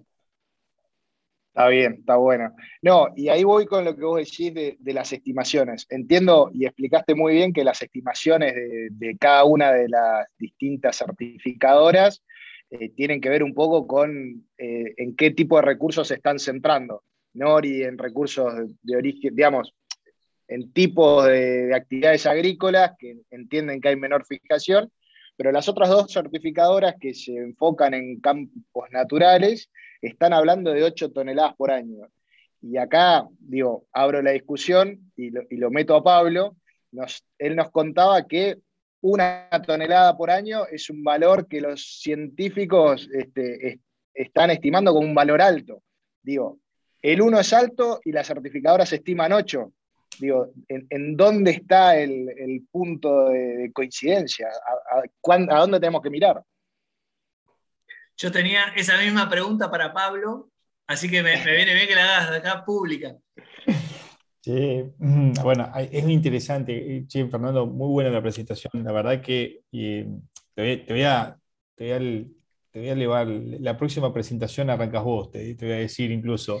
Eh, no, che, muy buena. Sabés que, algo que me, muy copado en, en, lo que presentás es tenés muy buena terminología de, la realidad. O sea, hay cosas que son potenciales y, ojalá se den. O sea, estamos todos de acuerdo en que ojalá haya 8 toneladas, ¿no? Em, si hoy tenemos una, bueno, tenemos una, los expertos del suelo dicen que una es un montón, la verdad, yo no soy experto en suelo, no sé si una es un montón. Por eso sí nos parece, nos parece importantísimo eh, un laburo que, se, está, se está desarrollando puertas adentro en Crea Sede desde el equipo técnico, pero para justamente ver cómo lo hacemos en 2022, es esto de, Fernando, che, vos hoy tenés valores, bueno, ¿cuál es el valor máximo de materia orgánica de, Santa María del Recuerdo en, no sé, debajo de un alambrado o en el monte del casco, ese tipo de cosas? Porque si no, no sabemos si las ocho son reales o cuánto tiempo se sostiene, pero lo que más cerca tenemos es conocer el valor máximo del establecimiento, por ejemplo, que es lo que yo les presentaba con los datos del Litoral Sur. Bueno, un dato máximo que hoy tiene Litoral Sur es cinco y medio, pero en realidad hay hasta valores de seis y medio. Bueno, se supone, porque que es un suelo que ya tuvo en algún momento seis y medio, los podría volver a recuperar, lo cual no quiere decir que no pueda seguir aumentando si uno le da las condiciones. Lo cierto es que no lo sabemos ¿no? en eso. Em, y, la verdad que, más allá de medir, hoy no tenemos otra herramienta. O sea, yo en eso comparto con, Fernando y, estamos en la misma línea de cuestiones, bueno, cómo, cómo bajar a Argentina este tipo de cosas con los mercados y certificaciones, cómo ir haciendo ese camino. Y el camino es en dólares y es altísimo para mí tiene mucho, mucho potencial Regen con la metodología que tiene. Tuve la semana pasada, me junté con, con Gisela para charlarla. Tuvimos dos horas de intercambio espectacular, quedamos en seguirla. Eh, para mí esa metodología tiene potencial, no sé cuándo, ¿sí? pero tiene muchísimo potencial. Es la única forma de poder eh, hacer extensión eh, el proceso. Uno no se puede imaginar medir ni 5, ni 10, ni 15 muestras por cada mil hectáreas. O sea, pensemos no como el propio establecimiento, pensémoslo como movimiento CREA. O sea, el sudeste tiene 70.000 hectáreas. ¿Qué vamos a medirlas todas? Es como medio, no, suena como tecnológico, ¿no? Diciendo andar saliendo a medir todas. Entonces, en cierto modo, calibrar una imagen satelital como se hizo con índice verde, para, productividad, me parece que es lo más lógico en el mediano plazo. ¿no? Entonces, por eso lo veo con mucho potencial. Sí, Regen, la charla que tuve con Gisela, eh, son muy fanáticos del campo natural y ahí por eso mi segunda felicitación en esto, Fernando. Para nosotros creo que como productores la apertura es total, o sea, si uno logra secuestro en una pastura, bienvenido sea, no, necesariamente tiene que ser solo campo natural. Mucho de esto con, el secuestro viene muy atado a la filosofía de volver a sistemas pristinos. Y bueno, ahí por ahí hay un quiebre más filosófico que técnico, ¿no? Diciendo, bueno, probablemente haya empresas, de hecho tenemos empresas de movimiento que son muy partidarias del sistema pristino, con montes y divino, pero por ahí podemos lograr efectos intermedios con pasturas. Y ojalá la agricultura llegue a balances casi neutros, que de hecho hoy con cultivos de servicio y demás se están logrando casi neutros, ¿no? Y, y esa es la mirada y ojalá el día de mañana puedan aumentar, ¿no? Buenísimo. Pablo, ya, que, ya que estoy, te pregunto, y, vinculado con esto, una de las preguntas era, ¿cómo un, pastizal natural puede generar 8 toneladas de carbono? Eh, no sé, ¿cuánto debería producir un pastizal para que, para que incorpore 8 toneladas de carbono por año? A ver. ¿Es posible? Sí, sí. A ver, yo, yo pongo la duda y lo pongo, como dijo Fernando, como tesis. La tesis que tenemos hoy dice que para que hoy tengamos 8 toneladas en suelo, mínimo tenemos que estar produciendo 16 arriba. Esa es la tesis. O sea, está aprobada, tenemos todos los papeles, está todos los estudios. Ahora, no vaya a ser que con algún tipo de, condiciones y otro tipo de, manejo lleguemos a esa proporción, a una proporción diferente. Las proporciones. Pablo. Sí, dale, Fernando. No, ahí te hago una pregunta, porque digo, por ahí es parte de. Porque las 8 toneladas son de dióxido de carbono, ¿no? Entonces tendríamos que pensar en eh, dos toneladas, y ahí en realidad lo hago desde la, ignorancia, digo, son dos, serían como dos toneladas o tres toneladas de carbono, de carbono orgánico, ¿no? Elemento, exacto. Eh, Y, eso, y eso son dos toneladas de carbono, sería cuatro toneladas de carbono de producción. ¿Cómo, es, cómo es la conversión esa? porque ahí a mí se me, se me, se, me hace ruido y hay mucha, mucho ruido en esto de decir cuando hablamos de carbono orgánico y cuando hablamos de dióxido de carbono equivalente, porque en el mundo de los bonos se vende todo en dióxido de carbono equivalente. Entonces, estas ocho toneladas son dióxido de carbono. ¿Hay algún detalle en eso o no? Sí, sí, sí. de dióxido de carbono a carbono lo tenés que dividir por 1.8, 1.7, 1.8. Es decir, de, las 8, como decís vos, en realidad tendrías 4 de carbono, vamos a suponer, dividido 2.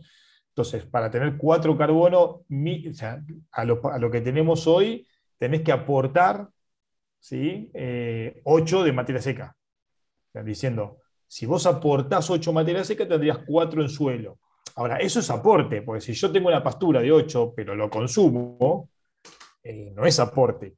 O sea, es una pastura en producción que la estás utilizando. Está buenísimo porque, porque ahí está la clave. Por eso me, gustaba, digo, era, era, esta pregunta que tenía para hacer después, me gusta hacerla con, tribuna, pero, pero si no te, hubiese llamado. Porque digo, estos de, de Savory o de Region incluso, te dicen, bueno, si, si tu pastura eh, produce por año, tu campo natural produce por año 6 toneladas de dióxido de, perdón, de materia, seca, Que, eso lo tenemos medido, esas 6 toneladas que vos te comiste, si las comiste bien en el momento específico la tenés que comer, te generaron 6 toneladas de, raíces abajo. Exacto. Entonces ahí puede estar la, posibilidad de la hipótesis, porque yo siempre me, me pasaba es como digo, che, pero uno me dicen una tonelada, como decía Fede recién, una tonelada te dicen los expertos de suelo y estos te dicen, no, 8. Y digo, quiero ver dónde se, porque los dos saben, ¿no? Entonces es como quiero ver dónde, convergen. Y, esa es la tesis entonces. No, está perfecto, Fernando. Es, exacto eso. A ver, no es lo mismo. A ver, el secreto es lo que no vemos, que es cuánta producción en realidad hay debajo del suelo. Esa es la parte que no vemos. Entonces, diciendo, en la cuenta de, de lo que se produce aéreo, el 50% queda en suelo, como decís vos, mirá, si yo lo dejo al recurso, lo dejo crecer, lo dejo crecer, seguro voy a tener crecimiento subterráneo en suelo. Ahora, el tema es que uno genera el recurso para consumirlo con los animales. Entonces, toda la clave está en cómo uno hace ese manejo. Y ahí viene la siguiente gran pregunta diciendo, bueno, ¿cuál es el manejo que me lleva a tener los ocho. Y ahí es donde hacemos agua, porque no tenemos ese manejo a priori, como decimos por ahí, incluso sea esto que decimos, este camino que estamos haciendo demuestre, como decías también en Rincón de Corriente, diciendo, bueno, ese camino está demostrando que eso puede ser. Por ese es uno de los caminos, y ahí después vienen muchas más preguntas, como, bueno, ¿qué tipo de carga nos va a aguantar? Porque por ahí los 80 dólares está buenísimo, va a tener que compensar una baja en carga en muchas empresas.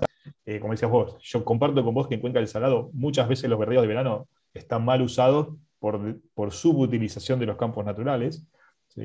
Los campos naturales fertilizados son espectaculares. En Cuenca del Salado fertilizar con fósforo es un golazo, es impresionante lo que rinden. Pero bueno, eh, hay que fertilizar, o sea, es un manejo que lo que vos dijiste muy bien, Fernando, por eso me, encantó la forma que lo, mostraste, lo, contaste, es un manejo que al campo natural no le damos eh, el derecho, se lo damos a una pastura porque pusimos la plata, pero no se lo damos al campo natural porque está gratis. Y en realidad hoy lo que estamos viendo es que, rinde, que rinde y que es flexible, que tiene, que tiene mucha resiliencia también, que es algo que en este momento de seca se puede estar apreciando y cuando tengamos un periodo de humedad lo vamos a ir apreciando también. Buenísimo, buenísimo el intercambio. Voy con, voy con otra. Ahí preguntaban este, si las certificadoras esas hoy tienen en cuenta el tema del crecimiento de los árboles nativos. Me parece que la pregunta está muy buena. Entiendo que no. No sé, Fernando, ahora, ahora me contestás. Pero digo, aclarar sobre este punto que hoy nos contaba Pablo, que casi la fijación del crecimiento de los árboles nativos eh, es muy parecida a lo que puede fijar el suelo en un año, digamos no, es algo despreciable. No, no, no. Incluso con tasas de crecimiento muy bajas y, entiendo que son bosques nativos que están en un clímax, ¿no? Este, Con lo cual, digo, las certificadoras.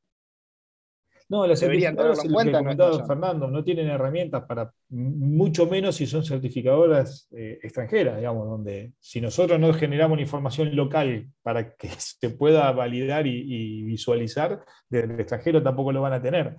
Eh, o sea, de, eso seguro. Y por otro lado, eh, lo que no hay datos es justamente de, de los bosques nativos manejados hay mucho, de bibliografía de, clausuras o de montes que se fueron midiendo por el INTA, que lo fue haciendo en clausuras y demás. Ahora, un monte del norte de Entre Ríos, un monte en Andubay, un espinal o un caldenal en, semiárida, manejado con diferentes estratos arbóreos, con forraje, eso está todo sin medir, no, se sabe. Sí, y para sumar a lo que decía Pablo, eh, hay un costado, digo, lo que sé es que no, lo están contemplando. Lo, bueno es que los árboles también están mucho más, eh, como mucho más medidos a, nivel especie, como contaba Pablo, decir, che, yo puedo mitigar mi huella con el 0,5% de superficie haciendo eucaliptus, porque el árbol en sí es como ya, así como las fórmulas de emisiones son automáticas, el árbol tiene mucho de forma automática. Entonces, hoy no lo miden, pero digo, estamos como más cerca. Para mí el gran desafío es esto de la integración. Primero el bosque nativo, a ver cuánto da el bosque nativo, y el bosque nativo manejado es como que es todo, todo, todo lo nuevo. Pero, pero si, vos vas, eh, Rigid Network no, no, te lo mide, porque no, de hecho además le complica por el, por el, satélite. Por los, estratos, eh, claro. Savory, va y hace muestra de suelo al lado, pero digo, no te está contemplando la raíz del, árbol, es como que se, también se le complica y, te dice, bueno, más o menos eh, te, mido en carbono. El único que te lo, te lo podría meter y te lo, lo, mete es Berra, porque Berra te dice, che, bueno, árboles, pero tenés, tendrías, me imagino, ¿sí? no, no lo sé, eh, pero me imagino, tendrías que ir a contar los árboles que tenés, las toneladas de madera que tenés ahí y hacer la conversión, como decía Pablo, de eso te aporta por fórmula tantos toneladas. Eh, cuando, te pones en, las en las consultoras que van a, las empresas y hacen tipo el, trabajo minucioso, pensá que nos ven a nosotros en productores agropecuarios como si fuésemos una industria. Entonces, che, hago auditoría del tornillo y acá sería ir a contar, anda a contar los árboles, eh, cosa que nunca en tu vida se te ocurrió. Sí, la, otra variable, Fernando, es la de, los que alguna vez eh, tuvieron algún encuentro con, producción forestal, es la, la, densidad, la altura del pecho. Entonces hay que medir diámetro y fijarse. O sea, pero sí, es así, tranquilamente, ¿no? Totalmente. Sí, a ver, ahí veo lo. Ana Paula tenía algo ahí, estaba comentando y lo mismo Fernando. Sí, sí, no es que no se hagan, lo que pasa que es un valor muy grosero. Es para un bosque nativo modelo, no es que no se estimen los valores. Pero o sea, las evaluaciones están, lo que pasa es que lo que no hay dato preciso es de, toda la variación de sistemas de bosque nativo. ¿no? O sea, hoy INTA tiene un montón de publicaciones diciendo, bueno, un espinal tiene tal, sí, sí, pero ¿qué pasa cuando lo empiezo a lo limpio, le pongo animales, le hago exceso. ¿Qué pasa con esas variaciones? Ahí es donde empieza a ser, eh, empieza a ser eh, eh, variable los valores que hoy encontramos. Como dice Fernando, la, la forestación implantada es mucho más homogénea porque tiene todos estudios comerciales ya. Como se necesitó la madera desde siempre, ya están todos los valores hechos la densidad, el crecimiento, el crecimiento promedio desde los primeros cinco años, que es crecimiento lento, hasta después que es crecimiento exponencial, hasta los turnos de. todo, todo desarrollado por la actividad comercial. En nativo no. O sea, a pesar de que se ha deforestado y se ha utilizado, no hay ningún dato con tanta calidad. ¿no? Está, clarísimo, Pablo, buenísimo.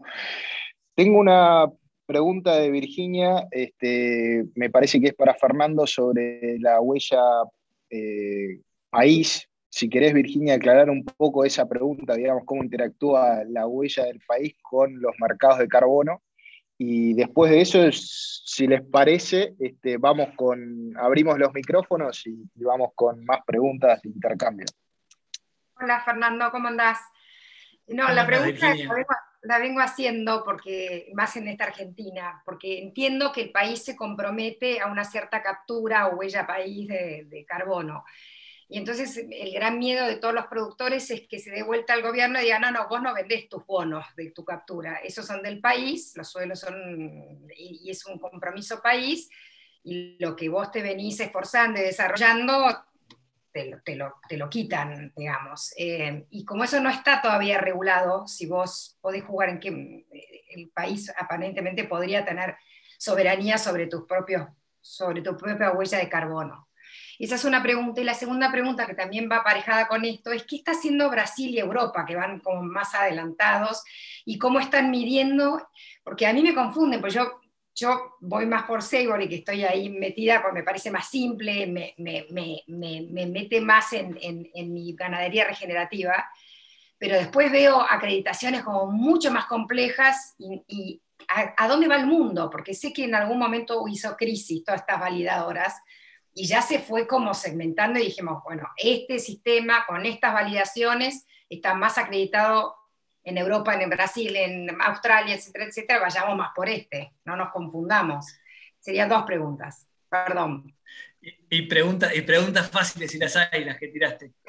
Eh, te, cuento, em, a ver, ¿por dónde arrancar? Primero, el, el mercado de carbono cuando digo, hay una parte que es el mercado oficial, ¿no? Pero digo, el mercado de carbono tiene todo un problema que tiene que resolver de doble contabilidad. Porque vos, se, dice que vos podrías vender, o sea, por ejemplo, Santa María del Recuerdo, si yo vendo los novillos con, diciendo que son carbono neutro, por ejemplo, eh, en, mi, en mi cabeza de productor digo, esto es marketing. Yo estoy, generando carbono y te digo que mi novillo tiene carbono es carbono neutral. Pero si yo cobro un plus por eso, significa que yo estoy vendiendo carbono en, esa, en ese cacho de carne que va. Entonces, no podría después vender el bono de carbono porque ya lo vendí con la carne. Entonces, hay un tema de contabilidad, de decir, a ver si el carbono va en el producto o me lo guardo y lo vendo como bono. Yo, eh, hoy que no tenés mucho, primero, no, no tengo ninguna de las dos puertas abiertas, pero pensándolo bien, en la primera que se me abra va, eh, y después lucharé para que me dejen venderla por la otra. Pero entonces, hoy hay una doble contabilidad de si lo vendo en el producto o si, o si lo vendo como bono de carbono. Y después tenés los inventarios de los países. Entonces también, si vos estás vendiendo un bono de carbono a, a una empresa en el exterior, casi que el país tendría que descontarlo de su inventario. Digo, es casi que vos a nivel de contabilidad país, tenés todo esto, este carbono, y si vos vendiste uno, tendrías que avisarle. Imagínate con lo que nos cuesta. Pasó con la venta de en Australia. Exacto, por eso, con, lo que nos cuesta avisarle a, la, a FIP, imagínate acá, te, que avisar a todo el país que estoy vendiendo bono de carbono, pero eh, es una re buena pregunta. Eh, después, voy bajando de, de, niveles. A nivel de, de quién es el recurso, estaría más cerca de ser un recurso provincial por ser algo de suelo. Pero vos vendés información de suelo, no es que estás haciendo minería o petróleo que sacás un recurso del suelo. Entonces, yo estoy vendiendo eh, como dos certificados, como el certificado de que tenía este carbono y ahora tengo más carbono y vendí eso, pero, pero no es que me llevé el carbono del suelo para venderlo. Entonces, ahí hay, un, hay una zona gris que también, digo, a nivel de, los, de, de las de los estados, o sea, estábamos hablando de a nivel mercado, a nivel país y ahora a nivel de estado nacional, provincial y municipal. En el proyecto, uno de los proyectos que, estoy haciendo con, una empresa de, agroquímicos que, que, quiere meter en todo este mercado, que está financiando, estamos yendo a hablar con los municipios directamente pero como para sentar precedente para que el recurso se lo apropie o, la ventaja o, lo que cobre de, impuesto o de, o de, parte todo esto quede en el municipio, porque después ahí se le complica más a la provincia y a la nación de, adueñarse, de cobrarte un, algo, porque ya es un recurso del municipio. Pero es como una estrategia de, guerrilla, decir, che, voy a, al municipio de Saladillo decir, a los que hagan esto y tengan bono de carbono, en vez de cobrarle el aumento de la tasa vial, decirle el aumento, págamelo en carbono. Eh, y, entonces al, darle el recurso al municipio, eh, es más difícil que el, Estado se lo pueda apropiar. Pero me estás hablando, te estoy hablando del, del TEC directamente, porque es como que esto es una lucha invisible contra todos, que no sabes para dónde va. ¿Cómo es en Europa este mismo tema? Porque sé que ellos también estuvieron avanzando sobre ese tema. ¿Hacia dónde están perfilando a los países?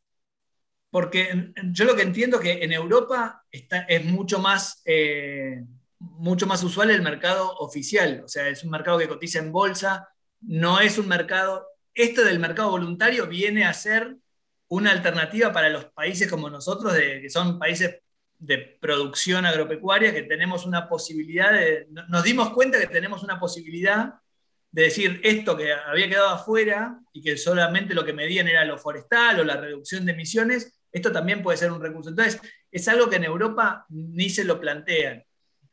Brasil no lo sé, yo sé que Brasil sí vende eh, ya carne carbono neutro con, con Embrapa, con eh, que es carne que sale en realidad de, modelos silvopastoriles, entonces es como que neutralizan las emisiones de la ganadería, que son una fórmula, con emisiones de, los árboles, que son la otra fórmula, entonces te dicen esto es carne carbono neutro. No tengo idea, por ahí Pablo sabe, de si eso lo están descontando del, inventario de gases de, Brasil como país eh, o no, pero digo, eso es lo que, lo que sé que pasa en Brasil. Yo, antes de, pasarle la palabra a Juan Carlos, que, que le estaba pidiendo, digo, puedo contarle cómo fue, cómo se viene desarrollando Australia. Australia es el país más desarrollado, no Europa, como decía Fernando, Europa siempre se basó muy en los, en los modelos eh, de mercados oficiales, con lo cual era muy sencillo, porque era simplemente un modelo más de bolsa. Eh, y, la contabilización era bastante, o sea, siempre hay posibilidad de doble, pero era bastante sencilla o fue bastante sencilla. Australia eh, más allá de la, la venta de, de con Microsoft y demás, viene trabajando hace 5 o 8 años de mercados voluntarios. Tienen valores, como decía Fernando, pero hasta valores de 50 dólares por tonelada. O tienen valores altísimos. Pero Australia conformó un mecanismo entre público y privado. O sea, hay como si fuéramos, digamos, eh, no sé, llamémosle una secretaría o un comité formado por ambiente de Australia, producción de Australia y privados. O sea, como si también formara parte del INTA, como formara parte eh, varios actores privados en un comité conjunto. Y ellos son los encargados de autorizar la venta. O sea, si bien Microsoft pudo comprar y Regen pudo articular como broker, el aval salió del gobierno australiano. Entonces, no hay doble contabilidad. O sea, si hay una mala contabilización es una mala voluntad del gobierno porque sabe exactamente cómo viene la transacción. Entonces, si, salieron 10 toneladas del país por una venta en una transacción, claramente Australia tiene que descontarlo de su inventario. O sea, es el mejor mecanismo que vi hasta ahora. El tema estaba en la COP. No sé, la verdad no estoy al tanto de si lo lograron resolver. Era uno de los tres principales temas de la COP un objetivo de tres de la COP era resolver el tema de la doble contabilización en, todas sus variantes, digamos, ¿no? No sé si lo habrán llegado a hacer. Em, y por otro lado, em, eh, lo que iba a comentar es que eh, Argentina, o sea, si nosotros tenemos que imaginarnos un escenario de cómo sería eso, no nos cuesta mucho. Vamos a exportar carbono. ¿Cómo, cómo, qué pasa cuando exportamos algo? Es el escenario de base ese. Después puede ser peor todavía. Tendremos retenciones. De mínima, de mínima va a ser así. Después, en el mejor de los casos, tendremos alguna otra posibilidad, pero de mínima va a haber una alícuota que. Eh, yo lo que me conformo es con que se contabilice bien, porque realmente puede ser un problema internacional grande. Imaginen que por una penalización en un mal conteo nos quedemos fuera de mercados de productos. que, la mala gestión ambiental en este tema comprometa un producto, como decía Fernando, ¿no? En esto. Entonces, si me va a cerrar un mercado de carnes porque estoy contabilizando mal eh, cuestiones de carbono, eh, puede ser muy complicado. Entonces, me conformo con que más allá de cómo sea la participación del gobierno, que por lo menos sea seria y transparente y conforme a los mercados extranjeros. Sí, gracias Pablo. Ahora sí, vamos entonces con la pregunta de Juan Carlos, este, que estaba pidiendo la palabra. Si algún otro quiere eh, aportar o, digamos, hacer otra pregunta, este, vayamos pidiendo la palabra como hizo Juan Carlos por el chat. Justamente complementando lo que planteaba Virginia, me parece importante que las investigaciones que haga tanto Pablo como cualquier otro en este ámbito estén muy orientadas al plano político y su implicancia legislativa. Entre otras cosas, demostrar que esas cosas, o sea, todo esto no es que algo que simplemente sucede, sino que el productor tiene una participación activa para que eso suceda. Porque eso es lo que va a dar derecho a que pueda eh, pensar en cobrarse algo por eso. En realidad, lo ideal sería que si se logra facturar algo por eso, eso ingresa en el pérdidas y ganancias, genera una ganancia y se paga impuesto a las ganancias sobre eso. Sería importante ir trabajando todas estas investigaciones pensando bien en la implicancia legislativa y tomar la iniciativa con eh, el Congreso como para que vayan estando trabajando en esto y no encontrarse algún día de estos con algún proyecto que ya vino elaborado y uno ya lo viene corriendo de atrás, ¿no? Gracias. Buenísimo, Juan Carlos. Sí, sí, está bueno. Perfecto, gracias Juan Carlos. Eh, no sé si hay alguien más. Eh, ¿Alguna pregunta? Este, Fernando y Ana Paula hicieron varios comentarios eh, en el chat, muy interesantes. No sé si tienen algo para, para aportar al debate. Buen día. Buen día, ¿cómo estás? Bien, ¿ustedes? Muy bien. No, simplemente, o sea, yo soy un sapo de otro pozo, ¿no? Eh, pero simplemente preguntar cuando hablan de rendimientos de pastizal, en qué condiciones están esos pastizales, porque según lo que tenemos medido, o sea, pastizales en condiciones excelentes, acá sobre todo en el sur de la provincia nos podemos esperar 6.000 kilos en condiciones de, campos que están en lomas y media lomas y en bajos tenemos producciones mucho más altas.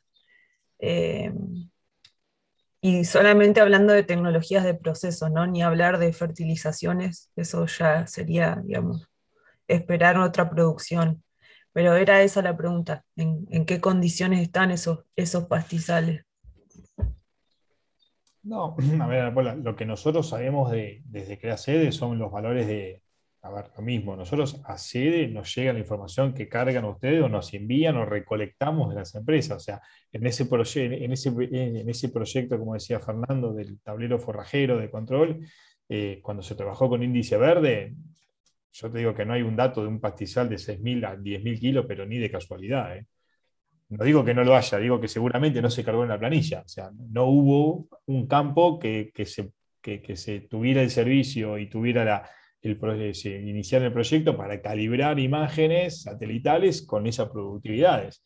los datos que tenemos, no tanto por ahí, no, no tengo presente litoral sur, pero son promedios de 2.500, 3.000, 4.000 kilos como mucho. ¿sí? Claro, por eso te pregunto en qué condiciones están esos pastizales. No, en condiciones, digamos, producción, pero no, no, son, no son recursos de, bajos o, contienen lámina de agua permanente, son recursos de media loma normales en, un campo, no sé, Fede, por ahí vos podés decir bien cuáles son los, campos que, que, han aportado datos, digamos. Disculpen que estoy con la cámara apagada, que estoy, con internet inestable y por eso la apagué, pero sí, acá las mediciones, y si quieren enfoquémonos en INTA, que por ahí es eh, la institución que, más ha trabajado en eso y tiene mejores datos, oscilan entre los 2.500 y 4.500 kilos de, materia seca, por lo menos para el norte Entre Ríos, en ambientes de monte. Eh, dependiendo la ubicación, la serie de suelo, la topografía y demás, pero digamos, el rango es ese. No, no, no, Entiendo que el sur puede tener mejores este, números, eh, pero en el norte estamos, no, pensamos en nada distinto a 3.500, 4.000 kilos de materia seca eh, en condiciones de, exclusión, ¿no? De, de, montes que vienen siendo manejados con carga fija, pastoreo continuo y, haciendo cortes este, en, jaulas de exclusión. Claro, por eso, por eso, esos son todos Perdón, digo, para, sumar, creo que está buenísima lo, que plantea Santa Paula, o se me ocurre, eh, eh, porque creo que cuando hicimos toda la calibración del tablero forrajero de CREA, el modelo de, la gran mayoría de los campos es campos naturales de acopio.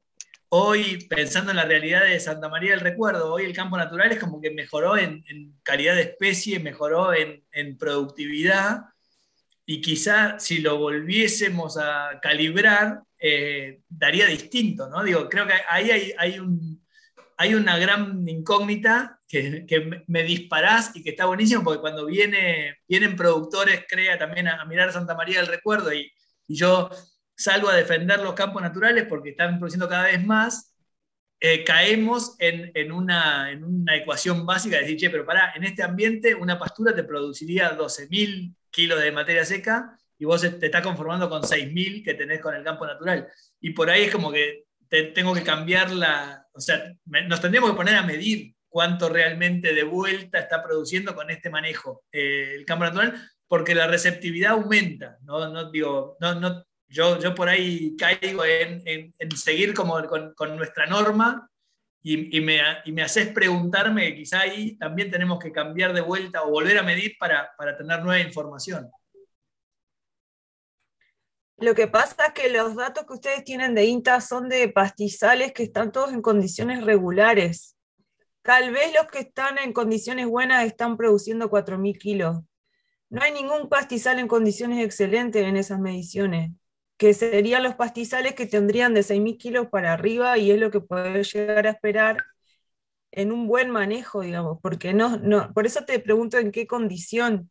La mayoría en Entre Ríos acá están en condiciones pobres, máximas regulares, por la sobrecarga que tienen y el manejo continuo.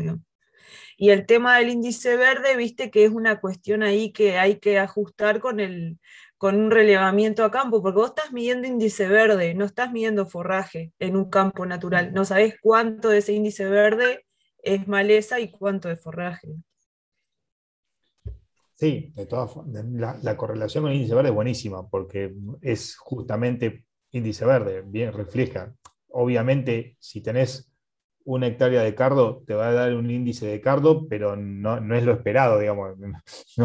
uno no va a calibrar un, índice de cardo. En, definitiva, por más maleza que haya, un campo natural tiende a tener poco versus en la producción de forraje.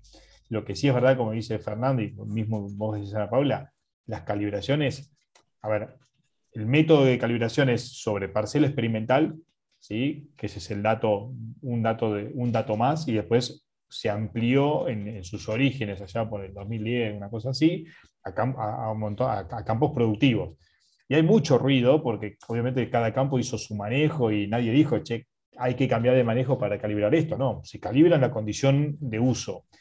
Y obviamente, entonces, esos datos que uno tiene son datos de productividad de campos, incluso hasta degradados, sí, totalmente, pero, pero son los datos que hay. Por eso digo, cuando uno empieza a analizar información a nivel masivo, no, a nivel de, una parcela o de una empresa, bueno, nosotros como fuente de base de datos analizamos todo lo que nos llega y no hay de 6.000. Como dice Fernando, ojalá vamos de vuelta a recalibrar y a, agregar nuevos recursos, sería genial, ¿sí? porque justamente sería un proceso para validar algo que se viene con mucha mejora y con mucho potencial. Entonces, qué mejor que mejorar el sistema de índice verde, por ejemplo, ¿no? o el tablero forrajero. Me quedé con esa inquietud. Buenísimo. la voy a tomar. Me gusta. Y, vamos a generar un, ítem en el tablero forrajero de campo natural bien manejado o bien manejado. Sí, sí, o de alta productividad, llamémosle. O sea, sí, sí, totalmente. pero que claramente tenga un una condición que lo distinga de un campo normal, ¿no?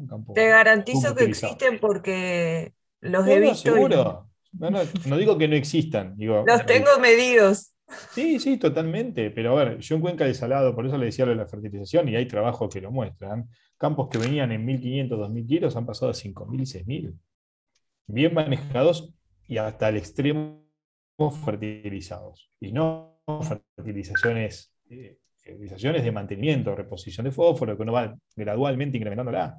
Y se llega, por supuesto que se llega, pero bueno, eh, es, es básicamente aplicar lo mismo que uno conoce de una pastura, aplicarlo en un campo natural con, eh, con la, el condimento de la multiespecie, ¿no? O sea, no es una sola especie, tiene, y uno puede decir, bueno, tengo un campo natural de estival o tengo un campo invernal o uno de otoño, bueno, uno elige en ese manejo forrajero el tipo de uso de ese campo natural también.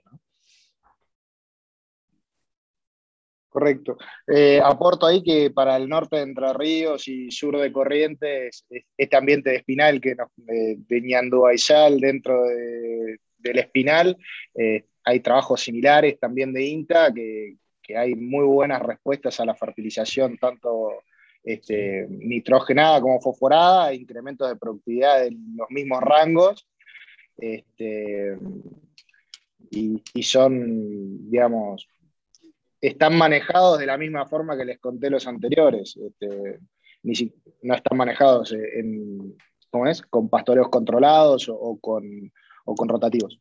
Este, son los datos que tenemos, hoy son los datos que hay, son los que están en INTA y están tomados de esa forma.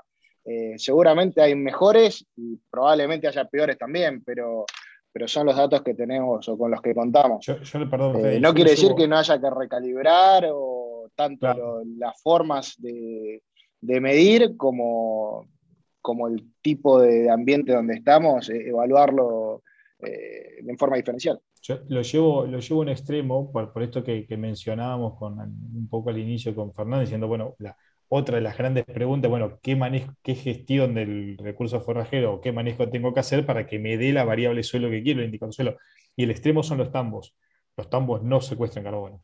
El manejo actual de los tambos, controlado, parcelado, diario, sí, sí, pero todo eso no lleva a secuestro de carbono. O sea, hay una máxima eficiencia de cosecha, pero no exactamente productividad suelo. Entonces, y las alfalfas rinden un montón, sí, sí, pero no quedan suelo. Entonces, manejar el, modelo es similar, dicen, bueno, aplicar un poco más de procesos a esos campos naturales, pero guarda que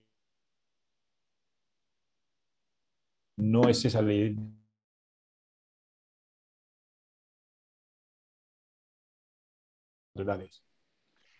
Y, y, la pastura también, ¿eh? o sea, la segunda línea va a ser, che, ¿cómo hay que manejar mejor las pasturas? Esa va a ser la otra línea, seguro. Sí, y en eso es cambiar un paradigma que nos pasó acá en Santa María de, que lo ves, que en realidad para la, cabeza que tenemos de productor crea es llegás a comer todos los recursos tarde. Es como que decís, che, pero esto está pasado, ¿no? Y, en realidad es como que, claro, pensado desde el suelo quizá, también es una tesis, pero digo, es, vos dejaste que las especies se, se, reproduzcan hasta el máximo y cuando ya están tipo encañadas y tirando la semilla, recién ahí las comes. Entonces es como que generaste un montón de materia seca, pero si lo miramos en términos de la vaca, es la digestibilidad y la productividad de, esa materia seca es más parecida al rollo que, que a la pastura, ¿no? Entonces, eh, ahí, también hay, un, hay, un, hay un cambio de paradigma o hay, hay un... ¿qué, es lo que queremos en el fondo? Perfecto. Eh, Fernando Celasco, eh, sí, sobre ese tema en particular que recién estaban hablando, justamente en algún momento a nosotros también se nos ha generado, específicamente por el manejo de ciertas pasturas en base a festuca, la controversia entre qué es lo que le hace mejor a la pradera y qué es lo que le hace mejor al animal. Cuando uno tiene objetivos, por ejemplo, de una recría para llegar en determinado quilaje a un determinado momento, porque es el momento en que yo le puedo dar servicio, su primer servicio, se contrapone con lo que es mejor para la festuca, que es alta presión de pastoreo para mejorar la calidad de lo que, del rebrote, pero que nunca termina dando eh, las ganancias necesarias para llegar al punto determinado con el quilaje que hace falta. En el caso de lo que dice Fernando, de, entrar pasado, no me preocupa tanto en una vaca, pero si yo estoy tratando de producir carne, o sea, estoy tratando de generar novillos para terminación, ahí hay una contradicción. Así que eh, a, todas las variables que están hablando se suma el hecho de que no toda categoría va con tal determinado manejo de cada recurso. O sea, se abren muchas más entradas en la tabla que las que normalmente uno tiene en la cabeza, ¿no es cierto? Eso es lo que a mí me, parece por experiencia, por lo menos. Estoy, estoy re de acuerdo y a eso le, sumaría, en esto de tratar de pensar fuera de la caja, parte del manejo que estamos haciendo nosotros, que, es complicarse la vida mal, pero es tener eh, un rodeo de recría que, que, vaya despuntando por delante y un rodeo de cría que se coma el resto, ¿no? Como que, que por ahí cuando vos necesitas ganancia de peso y querés respetar el suelo, decís, bueno, que vaya una recría despuntando, porque picotea lo, que todavía está en vegetativo y todo eso, y después me como todo con un rodeo de cría, ¿no? Como que también eh, parte de lo que decía Pablo hoy, que nosotros estamos acostumbrados a, pensar el, el, circuito, es decir, acá se maneja la recría, acá la cría, y quizá hay que entrar a mezclar un montón de todo esto si, queremos encontrarle la vuelta, ¿no? Entonces es como que quizás son dos categorías distintas, como líder y seguidor, que entonces es como que a nivel de pastoreo tratás de comer todo con un solo pulso, pero con, un, con, digestibilidades distintas en el mismo. Es, complicarse la vida, pero es parte de, de abrir la cabeza, porque coincido, es como que cada cada, recur, cada categoría tiene su requerimiento. Por alguna razón en el tiempo los hemos ido separando. Yo, otra de las cosas que cuento es, nosotros acá en Santa María teníamos seis rodeos y que en realidad es parte de eso, es decir, tenías la vaca CUT que necesita un manejo, la vaquillona de 15 meses que necesita otro, la de segundo servicio otro. Y hoy, para, para, ayudar al suelo, lo juntaste, pero en esa juntada tenés eh, tenés pérdida de, eficiencia individual. Pero bueno, es parte de, meter un montón de, decisiones en la misma coctelera y, ver cómo, cómo vamos encontrándole la vuelta a nuestro sistema. Sí, y lo, y lo otro, Fernando, es que no necesariamente incluir esta variable nueva suelo y demás sea realmente benéfico, como decís vos, por ahí eso hay que jugar, yo lo mencionaba con carga, diciendo, bueno, no sé si, si las cargas van a ser las que deseamos considerando esta nueva variable. Por ahí tampoco sean las, o sea, por ahí sí sea la carga, no sean las ganancias de peso. O sea, es un factor nuevo que, que pasa a ser parte de un indicador y obviamente tiene interacción con el resto, porque como decís vos, por algo llegamos a modelos de producción de alta eficiencia cosecha, porque dijimos, para ganar tanta cantidad de peso necesito tanto requerimiento, tanta ganancia de peso diario, necesito tanto, tanta, tanta digestibilidad y tanta producción. Hoy entra un factor nuevo que obviamente tiene interacción con todo el resto. Esa es justamente, la, creo que la, el gran jaque de la gran, cuando te dicen, bueno, ¿qué manejo tengo que hacer? No, si lo supiéramos, estaríamos todos saldados.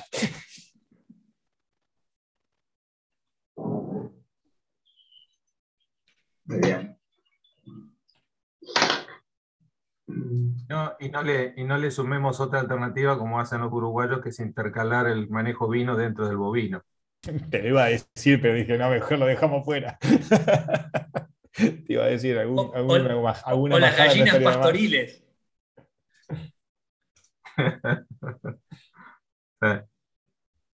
Eh, bueno, la verdad que es súper interesante el intercambio, más allá de las, presentaciones de ambos, tanto de Pablo como Fernando. Estamos en tiempo cumplido, así que yo no, pretendo sacarles mucho más tiempo. Eh, agradecerles a, los dos por, las excelentes presentaciones y el intercambio al final, y también a la participación de todos. Eh, así que, sin más, eh, les vuelvo a agradecer y si quieren vamos cerrando este, la jornada de hoy. Buenísimo, Fede. Yo agradecer un montón la posibilidad, encantado de, colaborar. Buenísimo que me dejaste a, Pablo para sacarme un montón de dudas que tenía acá enfrente. Con, esto de que, no, tiene, no, le da la vida por la cantidad de, demandas que tiene de todos lados, me venía bien para, hacerle preguntas particulares de acá. Así que eh, agradecido, Pablo, un genio como siempre. Y bueno, nada, quedo a disposición para lo que necesiten y los espero en, cuando bajen alguna vez a la cuenca, eh, vénganse para, para, estos lados, así, así pueden ver lo que hicimos acá. Excelente, muchas gracias Fernando. Por mi parte, gracias totales, buenísimo. Muchas gracias, Fernando, por la presentación. Un placer, como siempre. Sí, disculpen mi agenda, que ahí viene más colapsada. Tengo, es algo que. Mi desafío 2022 es gestionarla mejor. Eh, vi ahí un trabajo que nos puso a Yelén, lo voy a consultar, me parece que está, bueno. A veces, mucha bibliografía por, por, eh, una discusión que tuvimos hace poco, es el grado de nivel de una, de una bibliografía, a veces cinta publica, pero publica y queda dentro de espacios muy reducidos y no llegan a, a, la visualización necesaria y nos la perdemos, así que no duden en eso, en hacernosla llegar cuando, cuando hay ese tipo de cosas, eh, por medio de las mesas de trabajo, por, por medio de coordinador y lo que fuere, porque a veces aportan un montón y se nos escapan. ¿sí? Y, y, bueno, muy, muy contento, me encantó el espacio, la verdad, muy interesante. Bueno, muchas, muchas gracias a vos, Pablo, y gracias a todos los que participaron.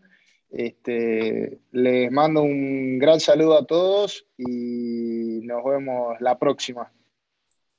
Muchas gracias, buenísimo. Muchas gracias.